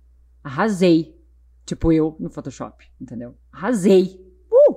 Aí, conforme tu vai fazendo, tu vai andando e tu vai pensando: Eu não sei tanto assim. Sabe? Acho que eu... tem duas camadas. É. E tem um pouco isso, né? Quanto mais. Eu, eu me lembro, eu assisti uma palestra do Thiago Matos, até na época ele ainda estava na Perestroika, e isso faz, ó, muitos anos. E ele falou sobre isso. Tem, tem um nome específico científico desse movimento e tal. Não vou me lembrar agora, não, porque hoje é um dia que eu não tô me lembrando das coisas. Não é, é sempre a assim. gente falou É muito hora, aqui, é hora. Thiago Ventura. Né? É, mas não me lembro. Mas assim, quanto mais tu sabe de um assunto, mais consciência tu tem de que tu não sabe sobre ele. Assim, traduzindo. Que é o velho e bom Sócrates, sei que nada sei. Né? Então, à medida que tu vai estudando mais, com mais profundidade, tu vai percebendo, te dando conta de que aquela área é muito maior do que tu imaginava. Então, tu não não, tu não vai talvez nem chegar à totalidade daquele conhecimento, né? E é, e, e é um choque de realidade atrás do outro quando tu entra nesse, nesse movimento, né? Então, não adianta, tem que se dedicar, nem que seja para chegar a essa conclusão de que não sei nada. Exatamente, exatamente. É porque a gente vive uma banalização do ensino também. E eu não estou aqui defendendo o ensino tradicional de faculdade, porque a Liara, por exemplo, ela aprendeu tudo fuçando e fazendo cursos na internet. Mas assim, com consciência de que ela precisava aprender. E com humildade de entender que, pá, isso aqui não está tão bom, vamos melhorar puxando mesmo. A gente vai puxando e também não levar, não le, deixar, não se deixar levar para o pessoal, né? Às vezes quando recebe uma crítica importante. a um layout, ele, é só uma crítica a um layout. Ah, Não, não é que tu é uma má Tu não é pessoa. incompetente, É, né? tu não, não, não sabe fazer. Então, tem, falta isso. Eu vejo que essa a pandemia também trouxe isso de ruim, assim, né? Tem muito curso de legenda, de, de título. Tu- tu- como é que tu vai fazer um curso com uma pessoa que não tem embasamento ou experiência nenhuma? Muito Então, superficial, né? Muito. É a questão da curadoria, né? Tu precisa cada vez mais achar quem consegue reunir conteúdos bons e que fazem sentido e menos o, o professor ou aquela técnica especificamente, o né? guru que vai Porque te fazer vai ter- entender mais em tantos dias. 200 gurus tem Guru por é aí. o que mais tem. né? Agora, qual que é o guru que realmente é um guru, né? Aí tu precisa do curador. É o pra- guru do Gugu. o guru do guru. Mas eu acho que nasceu um novo livro aqui, né? É a, a ciência da capacidade fuçativa. Boa! né? Já tem a ciência do Boa! peitaço, agora tem a ciência Ciência da da- capacidade fuçativa. Acho, né? acho Dá ótimo pra nome de escrever, ó. Dá pra fazer um Não, não olha pra mim, ela que, Não, ela Não, que a gente lançou. pode fazer um collab. aí. Não, tu não vai pedir pra diagramar? Ah, sempre, né? Tu, vai querer, tu vai querer diagramar, né? Sempre. Eu sou essa Eu pessoa. tô te olhando. Eu sou essa pessoa da diagramação, entendeu? Eu Tá, gosto. Tá, beleza. tá em mim, tá em mim. Não, dá, eu faço de olho fechado porque eu sei que vai ficar maravilhoso, né? Então, Querem fazer a pergunta da cumbuca? A pergunta da Kumbuka. Nesse Vai. a gente tem uma nossa cumbuca, azulzinha ali, ó, que contém perguntas, questionamentos essenciais de todos os participantes que já passaram por aqui. Depois tu vai deixar a tua perguntinha. também. Então tu vai sortear aleatoriamente e vai Não responder essa perguntinha. Não pode escolher, né? não, Você, nem tipo, enxergo nada. É, nem tem nada pra enxergar. Peguei. Se tiver o nomezinho ali, tu diz o nomezinho pra gente. Foi o médico que fez a pergunta. Porque eu não entendo a letra. É. É possível. Tá, deixa eu Ah, o tentar. Estevão! Ele é, é, Qual foi o maior desafio da tua vida? Gente, mas o desafio tá permeando esse episódio, hein? E foi tu que sorteou, né? Que fique claro. Cara, Aí, isso Estevão. acontece, sabia? Isso acontece muito. assim. é o universo. Ô, Estevão. Nós tivemos um, o Adriano, que é músico, e ele respondeu uma, uma pergunta feita por outra pessoa que, que era justamente sobre música. Gente. Episódios temáticos. você Ah, o maior desafio da minha vida e o mais apaixonante de todos foi a maternidade. Não Está tem- sendo, então. Está né? sendo e será para sempre. E é um desafio que me move, que só por isso que eu tô aqui hoje, assim, com sangue no olho, por isso que eu trabalho, por isso que eu levanto da cama, assim, realmente mexeu muito comigo. Eu não fazia a menor ideia do que era quando eu entrei nessa nesse barco, mas com certeza, maior desafio Era um desejo teu? ser mãe era um desejo, mas eu, era um desejo que estava adormecido em mim, assim, até. Acho que até 2015, quando eu saí da última agência que eu trabalhei. Como eu trabalhava na, na área criativa, né? Direção de arte de uma agência em Porto Alegre, eu meio que não tinha vida social Não conseguia imaginar essa. mal e mal pessoal. Minha vida social era com o povo da agência. E aí eu não conseguia me imaginar mãe. E aí quando eu saí da agência e comecei a fazer o meu próprio horário e trabalhar Na sua 24 urgência. horas por dia. A gente acha que vai diminuir o ritmo, né? A gente tem essa, Ilusão. essa ilusão. É. Você é meu chefe. Aham. Sim, aham. Só eu vou mandar em mim. Ah, Pronto. sim, Ainda vem mais cá. a gente com um nível de cobrança lá em cima, Vem né? cá, querida, Você vamos o conversar. Pegando. Né? Total, mas, mas mesmo assim eu consegui ah, me organizar internamente para ter uma vida saudável e conseguir encaixar assim, hum, olha, é possível, acho que dá. E aí, Então tu entrou nesse barco, tu não caiu, é porque eu fui atirada. literalmente dei. É.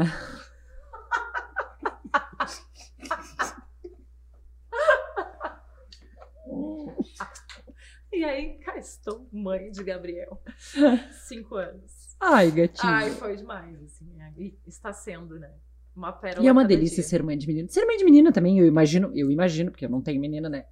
Que o Rodolfo pode falar. Mas o Rodolfo falar. não pode dizer que é bom ser mãe de Mãe, menina. pode dizer que é, é bom ser pai. Mas o Rodolfo é um pai de menino. Não sei se o Ale é, mas o Rodolfo já presenciei diversas vezes.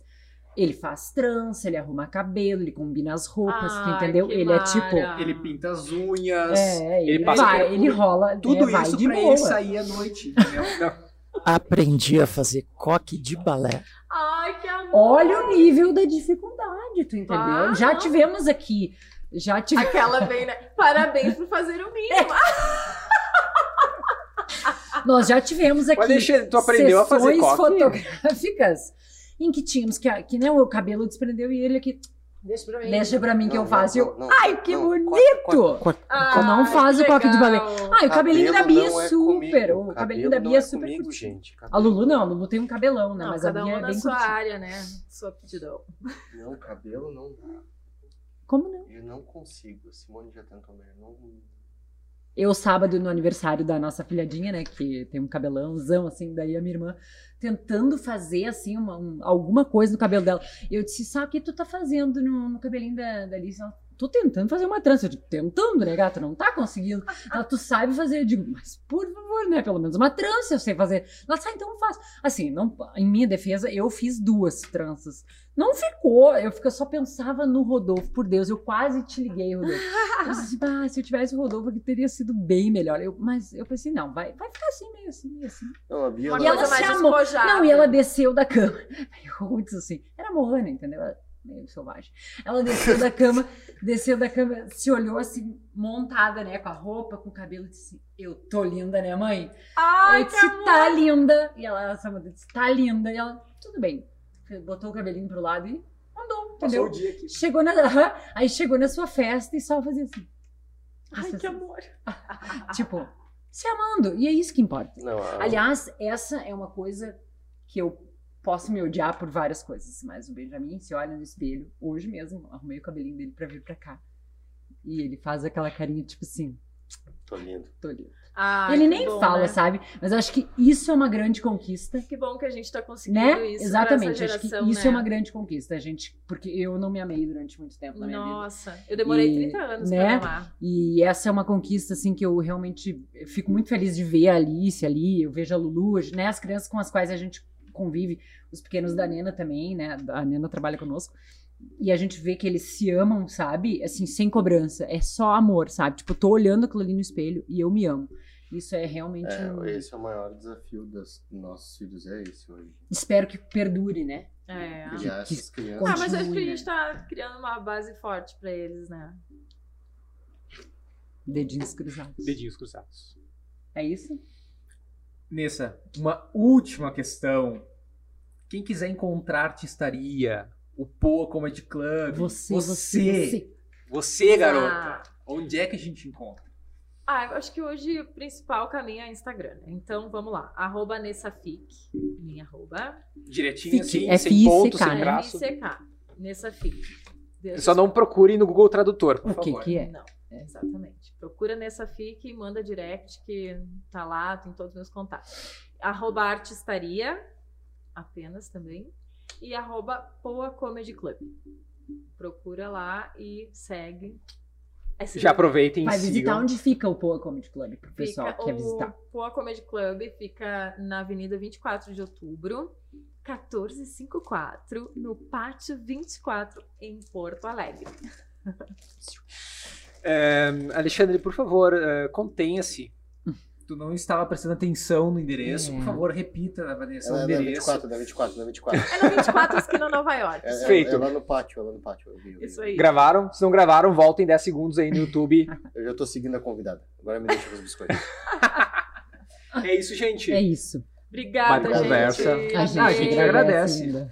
Passou três horinhas que passaram voando, né? Ai, gente, vocês não imaginaram que ia ser um episódio de uma hora comigo, né? Não, nem que nem tínhamos essa Essa ilusão, pretensão. essa pretensão.